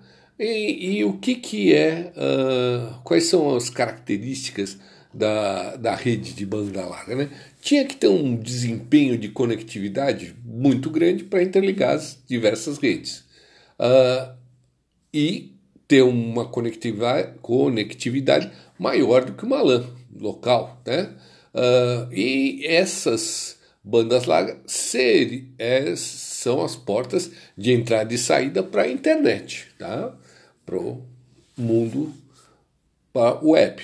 E o que é a qualidade de serviço que a banda larga tem que prestar? Capacidade de transmissão, megabits por segundo, antes era kilobits por segundo, tá? Uh, e uma baixa taxa de erro. Esse é o importante, tá? E para essas diversas LANs se conectarem nessa banda larga, tem diversas tecnologias e diversas estratégias que a gente vai conversar um pouco, tá? Quem que vai fazer uma banda larga? Uma empresa? Não, os investimentos são altos, tem que ser compartilhado em diversas empresas, tá? E os seus usuários domésticos. Então, isso uh, de, onde, de onde começou? Ah, através da tele, operadores de telefonia, tá? A exploração comercial começou pela telefonia. Por quê? Porque já existia o cabeamento da última milha, quer dizer, o cabeamento uh, até a casa do usuário ou até a empresa, já tinha uma linha telefônica até lá. E uh, você usar essa infraestrutura foi o ponto de conveniência para as operadoras de telefonia prestarem o serviço. Lógico, tem empresas que têm redes próprias para interligar as diversas filiais, não dependendo da operadora de telefonia. Um exemplo clássico é a empresa Nestlé, em São Paulo, em São Bernardo. Ela tem uma rede de conexão entre as filiais dela, própria dela, uh, desde os anos 90, tá? Uh, de fibra ótica, tá? Uh, anos 2000 já, é, já tinha duas redes, ele tem uma rede deles, que interliga a filial de de São Bernardo com a matriz a matriz em São Paulo, lá no Brooklyn, depois tinha a fábrica de biscoitos lá no Belenzinho. Pô, então ele interliga uma fibra ótica enorme na cidade inteira, com quilômetros e quilômetros de distância. Uma rede própria. Hoje em dia, com a operação das da, das empresas de telefonia e de cabo e de fibra ótica muito grande, já não é mais necessário você ter uma rede própria. Mas se você tem uma empresa que precisa ter uma rede, uh, é, é, bem viável. Antigamente, ah, isso não é. Não, lá para anos uh, 90, uh, ah, as empresas como Embratel ela oferecia serviços de banda larga para grandes empresas, para montadoras de automóveis, para uh, pneus, para as fornecedoras delas. Né? E o, o serviço chamava EDI, EDI, Electronic Data Interchange. Uh, e ela oferecia um serviço, ainda não tinha internet, estava começando, ela oferecia um serviço de chamado REMPAC, Rede Nacional de Comunicação de Dados por Comutação de Pacotes. Ela oferecia uma linha privada de dados entre as diversas empresas e um serviço de transmissão de pacotes. Era quase um e-mail ainda antes de a gente ter o e-mail uh, espalhado, tá? O e-mail existia desde a, da, da, da, quando se criou as primeiras redes lá, a ARPANET, coisa assim, né? Tinha a transmissão de um envelopinho e um anexo, mas essa era uma, um serviço. Ainda não tinha nem bem o Windows, era ainda DOS, né? Ah, mas a Rempac já era famosa. E a Embratel oferecia também serviços via satélite para interligar as diversas filiais em cidades diferentes. Tá? Ah, essa é a de onde surgiu, é o histórico da banda larga e por que a gente precisa conversar sobre banda larga. Bom, a banda larga, as redes têm diversas tecnologias, mas dentro dela, qual é o, o foco? Tá lá no nosso, no nosso documento feito pelo professor Silvio, muito claro. É importante a gente dar uma lida lá. Ele tinha o, o, as, essas redes de banda larga trabalhavam com serviços, prestavam serviço às LANs. Um dos serviços era orientado a um circuito virtual. Você estabelecer um circuito entre a sua empresa e a outra empresa e transmitir um arquivo, ou transmitir um vídeo, ou transmitir som, voz, tá? Uh, bom, essas redes orientadas a circuitos virtuais permitiu o acesso a WANs para uma rede de grande abrangência geográfica, tá? Uh, você nos circuitos virtuais você tem, que você tem que configurar a uma rota fixa e manter. Para quê? Para fazer, um, por exemplo, uma transmissão de vídeo de alta qualidade. Tá? Esse é um dos pontos. Uh, o uso desses circuitos virtuais tem custo, né? um custo que tem que ser acordado entre o teu provedor de serviços e o seu usuário, suas empresas, o seu usuário doméstico, né? tem que garantir requisitos mínimos né? de desempenho e confiabilidade. Né? A taxa de erros, a, a, a, a não ter queda, tem que manter uma velocidade estável para um vídeo, por exemplo, uma conferência, uh, ter uma velocidade uh, constante, né? E ter uma transmissão sem falhas, né? Tudo isso tem um custo que tem que ser mantido, né? Uh, o custo operacional tem que, tem que montar o circuito virtual e atender os requisitos né, que você quer. Por exemplo, se você quiser uma transmissão com tal qualidade ou uma, uma conexão entre é, máquinas, você tem que manter uma velocidade garantida, tá? Bom, o funcionamento desses circuitos virtuais pode ser comparado a uma rede de datagramas, tá? que a gente já viu, que transmite pacote entre roteadores. E entre os roteadores altera ao longo do tempo. É adaptável a erros, ao desempenho, a condições da, da rede. Bom, mas isso daí depende dos roteadores e aí você não consegue garantir que o serviço seja sempre na mesma velocidade. Se você estabelecer antecipadamente rotas, que é o, o que é o circuito virtual, no fundo você tem uma tabela de entradas e saídas para aquele teu serviço. Eu preciso me comunicar com de São Paulo até o Ceará uh, com a minha filial e nesse horário você vai ter que estabelecer o horário. Uh, vai precisar de uma conexão de tantos megabits por segundo, vou transmitir tantos dados, minha taxa de transmissão, quero tanto tal taxa de erro, uh, vai ter taxa de erro, eu preciso trabalhar com isso. Uh, e os roteadores estabelecem um caminho, portas de entrada e saída previamente. Então ele faz uma tabela de roteamento, tá? E aí todas as comunicações naquele horário vão ser transmitidas naquele caminho, tá? E a vantagem é que você só precisa ter um código do circuito virtual. Uh, os pacotes que vão caminhar dentro desse circuito virtual é quase como uma ligação direta entre uma pessoa e um, um computador e o outro computador você não precisa ter todas as informações de todos os roteamentos. Não, só o número de circuito virtual. Cada roteador que pegar e ver, ah, esse circuito virtual tem que ser nessa porta de saída. E tem que ter tal tempo, tem que ter prioridade, né? Eles não precisam manter essas informações dentro do cabeçalho. É uma, um overhead, uma uh, menor, né? É, você não precisa tanta uh, controle da transmissão. Tá? Quando finalizar a transmissão, você pode manter uh, o circuito virtual ativo ou então descartar. Né? Pode ser ativo e você reutilizar daqui uns minutos, daqui alguns segundos, né? Uh, pode ser um circuito virtual que está definido algumas horas. Para fazer isso, você tem diversas implementações, tá? possibilidades tecnológicas, estratégias para você transmitir isso. E aí a gente vai falar do X25 Frame Relay, ATM e MPLS, tá?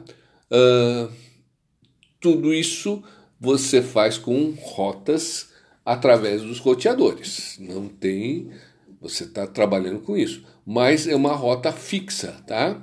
Vamos ver, o protocolo X25 é um dos mais antigos e ele foi muito popular lá para os idos de 1980. Mas o que, que ele utilizava? Uma infraestrutura de telefonia e modems ligados entre as suas filiais. Bom, quem tinha dinheiro para isso? Uma empresa grande que precisava comunicação de dados. E ainda, 1980, ainda estava sendo padronizado muitas muitos padrões de rede ainda não existiam, tinha redes de todos os tipos, né?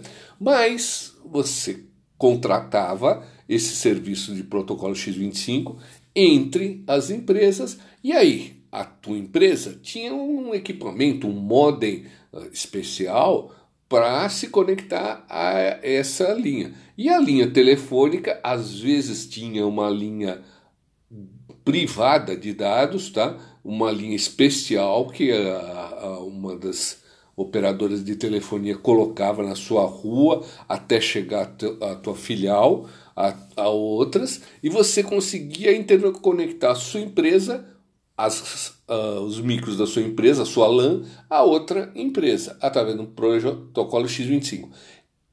Aí, qual era a vantagem? A telefonia era ainda estava uh, uh, não tinha a velocidade que tem hoje. Então, as velocidades eram de linhas analógicas, tinha muito problema de falhas, né? Ele, mas o protocolo era tolerante a falhas. Ele se corrigia. Como ele sabia que tinha muito erro possível, ele tinha, dentro dos diversos equipamentos, um controle de, e um protocolo para corrigir os erros, tá? E aí isso ah, cai o desempenho, é menor a velocidade, mas chegava isso em pontos muito distantes e com a linha telefônica não tão não tão boa como é hoje. Ah, então o X25 é descartado. Não, mesmo hoje ainda é muito útil em regiões carentes de telecomunicação. Não é todo lugar que tem uma fibra ótica passando na rua, né, ah, dependendo da cidade. Ah, a última milha para chegar até o teu cliente, até uma fazenda até uma fazenda grande você tem uma fibra ótica, dá para pagar o custo hoje em dia. Ah, mas se for um rancho, um, um, uma coisinha menorzinha, o protocolo X25 ainda é utilizado em regiões mais carentes de telecomunicações. Ah, o passo seguinte foi confiar mais na, na, na infraestrutura. Então, como cabeamento, como a fiação da telefonia ainda é mais preciso, usou-se o frame relay. Pessoal, o frame relay ainda se usa hoje em dia. A sua conexão uh, da sua casa, talvez, dependendo onde você mora, seja frame relay. Uh, ah, talvez na sua rua já passe um cabo de fibra ótica de uma operadora te oferecendo esse serviço. Mas uma boa parte das, dos bairros ainda está trabalhando sobre frame relay e as indústrias daquele bairro têm a opção frame relay, não tem outra jeito. A, o frame relay faz é um desempenho bem melhor do que o X25, porque ele confia no, na fiação, na rede, na infraestrutura. Então ele deixou de monitorar o, os erros, deixou o problema para você, a tua a tua aplicação vai ter que monitorar erros. Ele não vai corrigir erros como o X25 pegava e retransmitia os pacotes. Não, ele vai man mandar as informações. Tá, tem sim um, um, controle de requisitos de desempenho, monitoramento estatístico, é, tem um protocolo de é, detectar erros, mas ele faz o seguinte: ele elimina simplesmente o, o quadro inteiro de bits e retransmite. Né? Essas seriam as características principais do seu frame relay. Tá? Uh, e o que, que, são os componentes? Na verdade, é uma rede de frame relay, ela conecta diversas LANs. Né?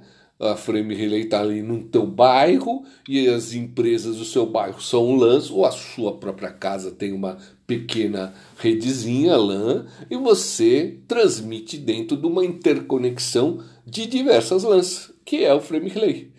É uma estrutura que conhece todas as portas de, de as portas tua tua casa, a, a empresa do lado, e você consegue transmitir a, a, os diversos pacotes dentro dessa, dessa redezinha.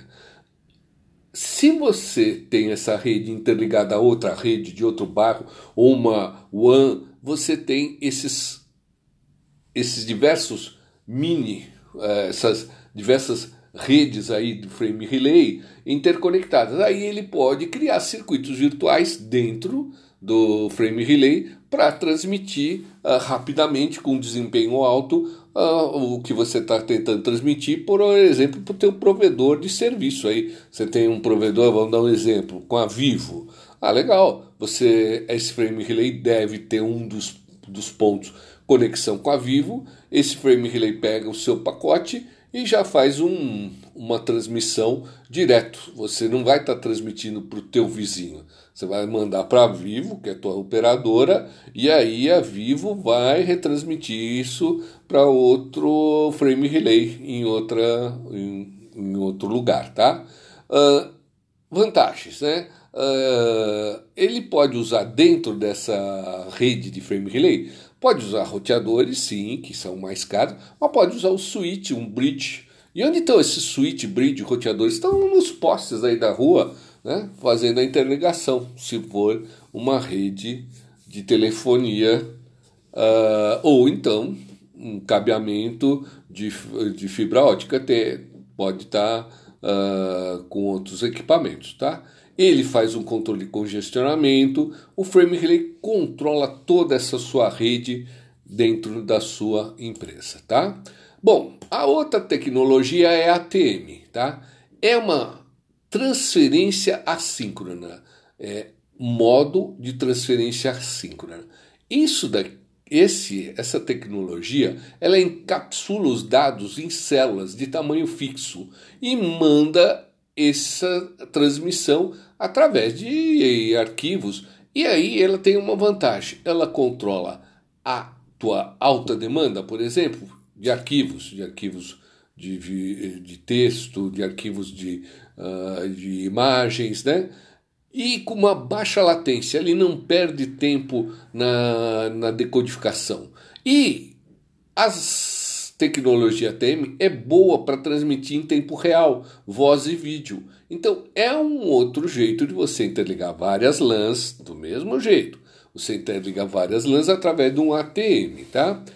Ele gerencia a banda, então você consegue uh, dar mais banda para uma empresa que mora do uh, que tem escritório do lado da sua casa e uma menor banda da, do lado para sua casa. Você contrata e você pode gerenciar.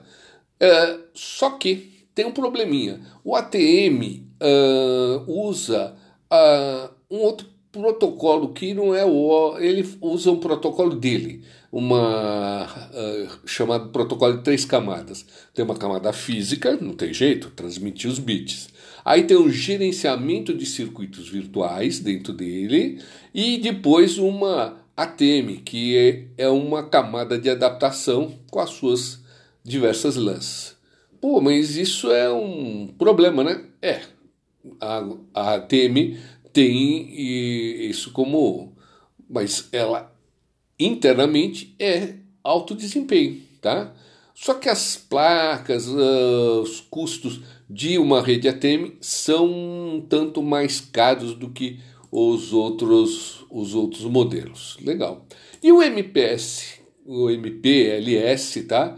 Que é um Multi-Protocol Label Switch, trabalha com rótulos, com etiquetas e transmite os pacotes. Na verdade, é uma adaptação do ATM para conseguir trabalhar com IP, tá? E, e bota esses labels para conseguir uh, uma melhor uh, conseguir usar a performance de alta velocidade da ATM com uh, um, interfaces mais simples, tá? Men menos complexas, né? Orientada à conexão também e diminui o custo da implantação, tá? Então, em resumo, a rede de banda larga, no fundo, é interligar o seu escritório, a sua casa com o mundo, com as outras redes. E você, para isso, você precisa dar uma rede com maior desempenho. São essas redes de banda larga. Entender esse funcionamento é importante para você saber o que está por trás do seu modemzinho que você tem na sua casa, que você contrata, por que, que você contrata uma operadora? Para manter toda essa infraestrutura. Assistam, olhem o mapa mental, leiam o livro, leiam o PDF do professor Silvio, ouvindo isso, dá um resumo geral. Vou mandar alguns uh, exercícios para vocês esse final de semana, para treinar para a prova. Até mais. Obrigado. Aqui é o Paulo Marcotti. Qualquer coisa, estou à disposição. Vocês me encontram facilmente, vocês sabem, no WhatsApp, e-mail, à vontade. Até mais. Oi, pessoal. Aqui é o Paulo Marcotti. Vamos falar hoje sobre as redes de banda larga e acompanhar esse material do professor Silvio, o arquivo PDF e também tem no Moodle de vocês tem um mapa mental sobre redes de banda larga, tá? Quais são os objetivos de uma rede de banda larga, né? É trabalhar com circuitos virtuais é, e entender a arquitetura. Por quê? Uh, porque se você tivesse começos dos anos 80, né, final dos anos 80, uma rede local era o comum. Agora, como interligar isso até virar uma web, até virar internet, tá? Ser parte da internet, né? A arquitetura das redes eh, tinha uma abrangência local, uma rede de um prédio, de um, de um, de um escritório, tá? E, ou, ou então uma abrangência global, que são as WAN e as MANs a Wide Area Network ou Metropolitan Area Network que é a formação de uma internet a nível mundial, tá? ou de uma cidade, né? a Metropolitan Area Network.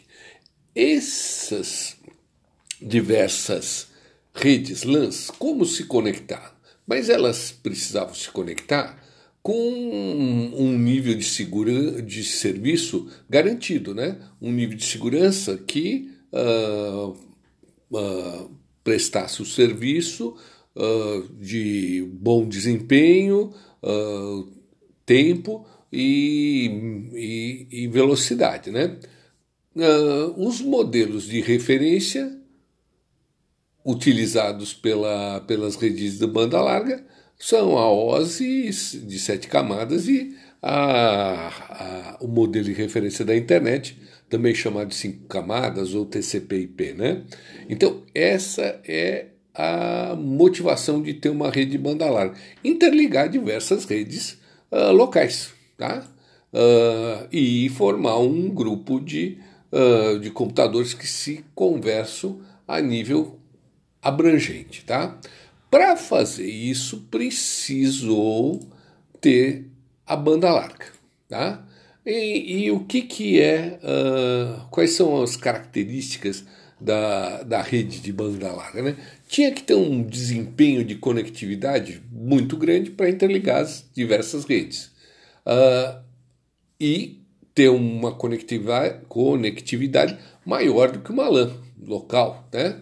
Uh, e essas bandas largas ser, é, são as portas de entrada e saída para a internet. Tá? para o mundo para web.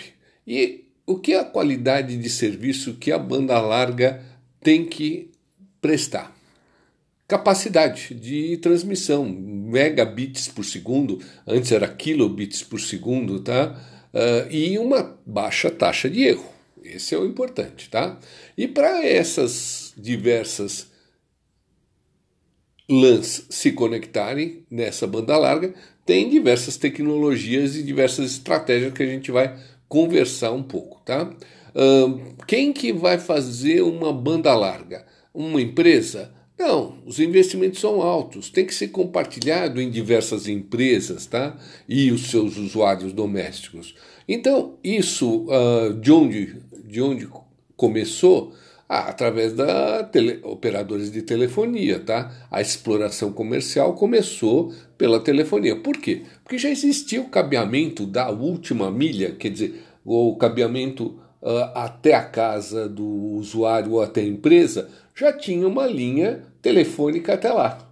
E uh, você usar essa infraestrutura foi o ponto de conveniência para as operadoras de telefonia prestarem o serviço. Lógico, tem empresas que têm redes próprias para interligar as diversas filiais, não dependendo da operadora de telefonia.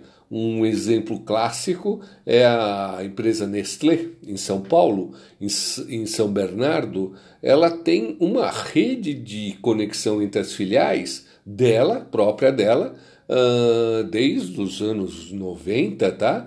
Uh, de fibra ótica, tá? Uh, anos 2000 já, é, já tinha duas redes, ele tem uma rede deles, que interliga a filial de de São Bernardo com a matriz, a matriz a, em São Paulo, lá no Brooklyn, depois tinha a fábrica de biscoitos lá no Belenzinho. Pô, então ele interliga uma fibra ótica enorme na cidade inteira, com quilômetros e quilômetros de distância. Uma rede própria.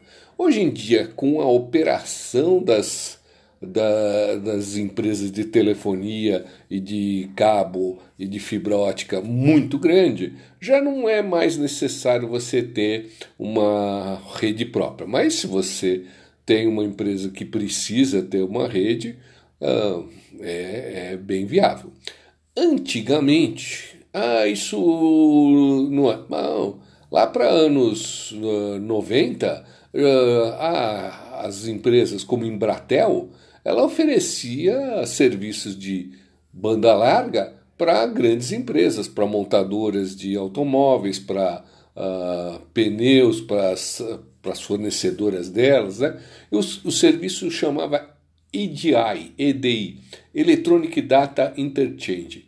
Uh, e ela oferecia um serviço, ainda não tinha internet, estava começando, ela oferecia um serviço de chamado REMPAC, Rede Nacional de Comunicação de Dados por Comutação de Pacotes. Ela oferecia uma linha privada de dados entre as diversas empresas e um serviço de transmissão de pacotes. Era quase um e-mail ainda antes de a gente ter o e-mail uh, espalhado, tá? O e-mail existia desde a, da, da, da, quando se criou as primeiras redes lá, a ARPANET, coisa assim, né? Tinha a transmissão de um envelopinho e um anexo, mas essa era uma, um serviço. Ainda não tinha nem bem o Windows, era ainda DOS, né? Ah, mas a Rempac já era famosa. E a Embratel oferecia também serviços via satélite para interligar as diversas filiais em cidades diferentes, tá? Ah, essa é a de onde surgiu, é o histórico da banda larga e por que a gente precisa conversar sobre banda larga. Bom, a banda larga, as redes têm diversas tecnologias, mas dentro dela, qual é o, o foco? Está lá no nosso, no nosso documento feito pelo professor Silvio, muito claro. É importante a gente dar uma lida lá. Ele tinha o, o, as, essas redes de banda larga trabalhavam com serviços, prestavam serviço às LANs. Um dos serviços era orientado a um circuito virtual. Você estabelecer um circuito entre a sua empresa e a outra empresa e transmitir um arquivo, ou transmitir um vídeo, ou transmitir som, voz, tá? Uh, bom, essas redes orientadas a circuitos virtuais permitiu o acesso a WANs para uma rede de grande abrangência geográfica, tá? Uh, você nos circuitos virtuais você tem, que você tem que configurar a uma rota fixa e manter. Para quê? Para fazer, um, por exemplo, uma transmissão de vídeo de alta qualidade. Tá?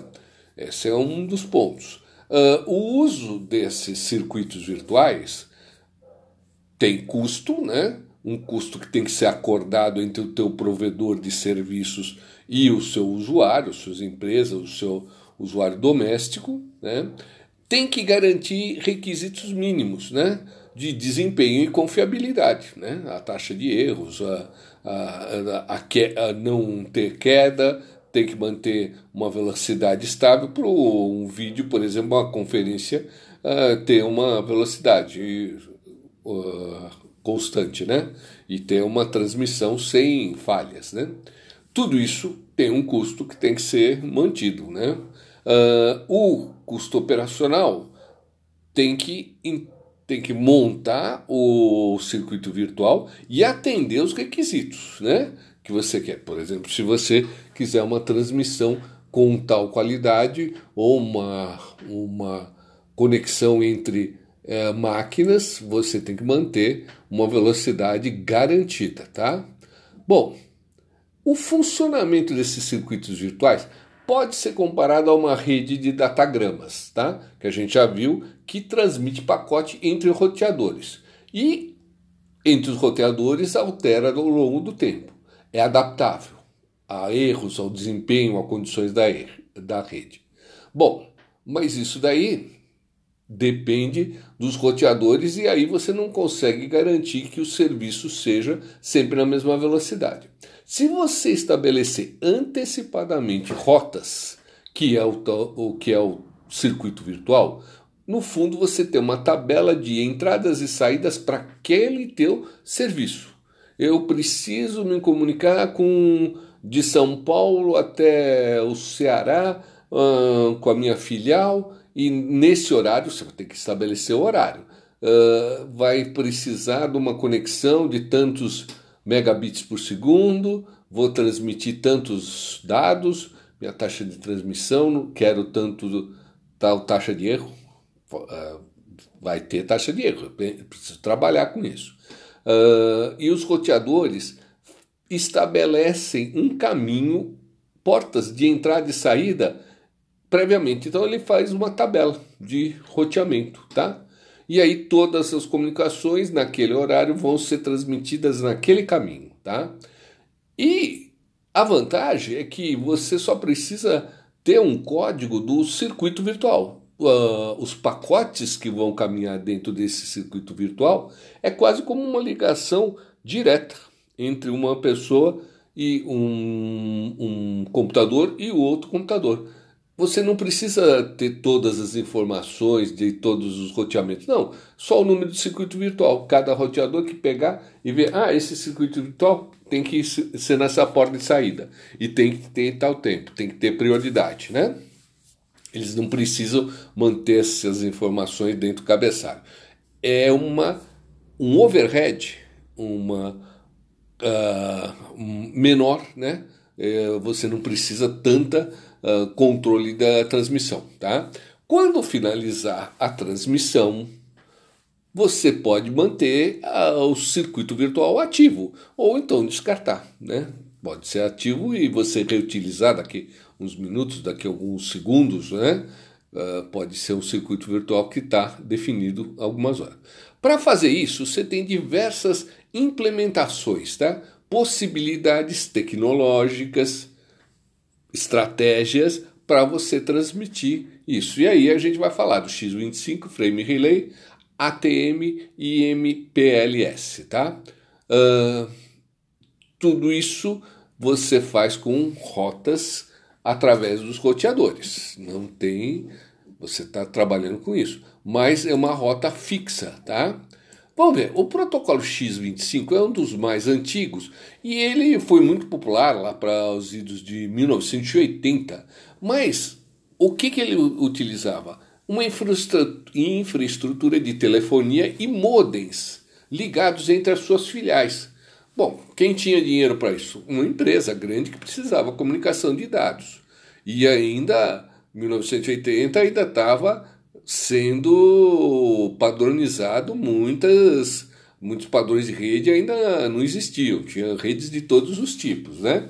Mas você contratava esse serviço de protocolo X25 entre as empresas e aí a tua empresa tinha um equipamento, um modem uh, especial para se conectar a essa linha. E a linha telefônica às vezes tinha uma linha privada de dados, tá? uma linha especial que a, a, uma das operadoras de telefonia colocava na sua rua até chegar a tua filial, a, a outras, e você conseguia interconectar a sua empresa, as, uh, os micros da sua empresa, a sua LAN, a outra empresa, através do protocolo X25. Aí, qual era a vantagem? A telefonia era ainda estava uh, uh, uh, não tinha a velocidade que tem hoje. Então, as velocidades eram de linhas analógicas, tinha muito problema de falhas, né? Ele, mas o protocolo era tolerante, tolerante a falhas. Ele se corrigia. Como ele sabia que tinha muito erro possível, ele tinha, dentro dos diversos equipamentos, um controle de, e um protocolo para corrigir os erros, tá? E aí isso ah, cai o desempenho, é menor a velocidade, mas chegava isso em pontos muito distantes e com a linha telefônica não tão não tão boa como é hoje. Ah, então o X25 é descartado. Não, mesmo hoje ainda é muito útil em regiões carentes de telecomunicação. Não é todo lugar que tem uma fibra ótica passando na rua, né, ah, dependendo da cidade.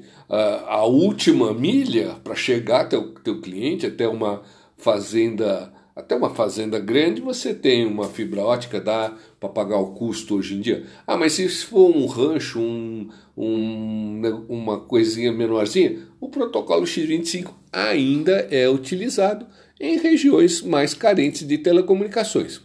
Ah, o passo seguinte foi confiar mais na, na, na infraestrutura. Então, como cabeamento, como afiação da telefonia ainda é mais preciso, usou-se o frame relay. Pessoal, o frame relay ainda se usa hoje em dia. A sua conexão uh, da sua casa, talvez, dependendo onde você mora, seja frame relay. Uh, ah, talvez na sua rua já passe um cabo de fibra ótica de uma operadora te oferecendo esse serviço. Mas uma boa parte das, dos bairros ainda está trabalhando sobre frame relay e as indústrias daquele bairro têm a opção frame relay, não tem outro jeito. A, o frame relay faz é um desempenho bem melhor do que o X25, porque ele confia no, na fiação, na rede, na infraestrutura. Então ele deixou de monitorar o, os erros, deixou o problema para você, a tua a tua aplicação vai ter que monitorar erros. Ele não vai corrigir erros como o X25 pegava e retransmitia os pacotes. Não, ele vai man mandar as informações. Tá, tem sim um, um, controle de requisitos de desempenho, monitoramento estatístico, é, tem um protocolo de é, detectar erros, mas ele faz o seguinte: ele elimina simplesmente o, o quadro inteiro de bits e retransmite. Né? Essas seriam as características principais do seu frame relay. Tá? Uh, e o que, que, são os componentes? Na verdade, é uma rede de frame relay, ela conecta diversas LANs. Né? a Frame Relay está ali no teu bairro e as empresas do seu bairro são LANs, ou a sua própria casa tem uma pequena redezinha LAN e você transmite dentro de uma interconexão de diversas LANs, que é o Frame Relay. é uma estrutura que conhece todas as portas de, de as portas tua tua casa, a, a empresa do lado, e você consegue transmitir a, a, os diversos pacotes dentro dessa, dessa redezinha. Se você tem essa rede interligada a outra rede de outro bairro ou uma WAN, você tem esses, esses diversos mini, eh, essas diversas redes aí do frame relay interconectadas. Aí ele pode criar circuitos virtuais dentro do frame relay para transmitir uh, rapidamente com desempenho alto uh, o que você está tentando transmitir, por exemplo, para o teu provedor de serviço. Aí você tem um provedor, vamos dar um exemplo, com a Vivo. Ah, legal. Você esse frame relay deve ter um dos, dos pontos conexão com a Vivo. Esse frame relay pega o seu pacote e já faz um, uma transmissão direto. Você não vai estar tá transmitindo para o teu vizinho. Você vai mandar para Vivo, que é a tua operadora, e aí a Vivo vai retransmitir isso para outro frame relay em, outra, em, em outro lugar, tá? Uh, vantagens, né? Uh, ele pode usar dentro dessa rede de frame relay Pode usar roteadores, sim, que são mais caros, mas pode usar o switch, um bridge. E onde estão esses switch, bridge, roteadores? Estão nos postes aí da rua, né, fazendo a interligação, se for uma rede de telefonia uh, ou então um cabeamento de, de fibra ótica ter, pode estar tá, uh, com outros equipamentos, tá? Ele faz um controle de congestionamento, o frame relay controla toda essa sua rede dentro da sua empresa, tá? Bom, a outra tecnologia é a ATM, tá? É uma transferência assíncrona, é modo de transferência assíncrona. Isso daqui esse, essa tecnologia ela encapsula os dados em células de tamanho fixo e manda essa transmissão através de arquivos. E aí ela tem uma vantagem: ela controla a tua alta demanda, por exemplo, de arquivos, de arquivos de, de texto, de arquivos de, uh, de imagens, né? E com uma baixa latência, ele não perde tempo na, na decodificação. E as tecnologia TM é boa para transmitir em tempo real, voz e vídeo. Então é um outro jeito de você interligar várias LANs do mesmo jeito. Você interliga várias LANs através de um ATM, tá? Ele gerencia a banda, então você consegue uh, dar mais banda para uma empresa que mora do uh, que tem escritório do lado da sua casa e uma menor banda da, do lado para sua casa. Você contrata e você pode gerenciar. É, só que tem um probleminha. O ATM uh, usa uh, um outro protocolo que não é o. Ele usa um protocolo dele, uma uh, chamado protocolo de três camadas. Tem uma camada física, não tem jeito, transmitir os bits. Aí tem um gerenciamento de circuitos virtuais dentro dele e depois uma ATM, que é, é uma camada de adaptação com as suas diversas lãs. Pô, mas isso é um problema, né? É. A, a ATM tem isso como. Mas ela internamente é alto desempenho, tá? Só que as placas, uh, os custos de uma rede ATM são um tanto mais caros do que os outros, os outros modelos. Legal. E o MPS, o MPLS, tá?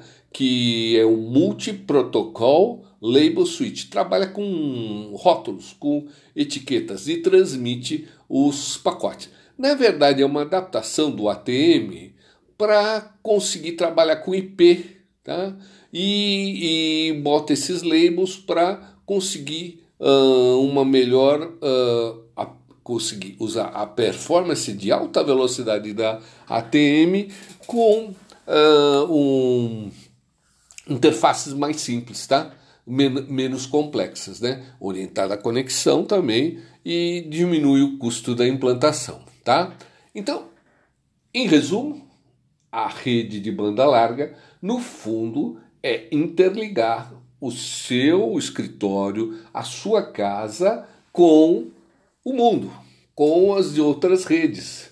E você, para isso, você precisa dar uma rede com maior desempenho. São as redes de banda larga.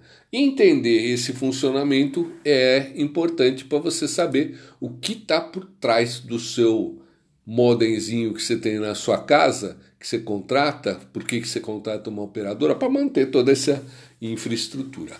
Assistam, olhem o mapa mental, leiam o livro, leiam o PDF do professor Silvio, ouvindo isso, dá um resumo geral. Vou mandar alguns uh, exercícios para vocês esse final de semana, para treinar para a prova. Até mais.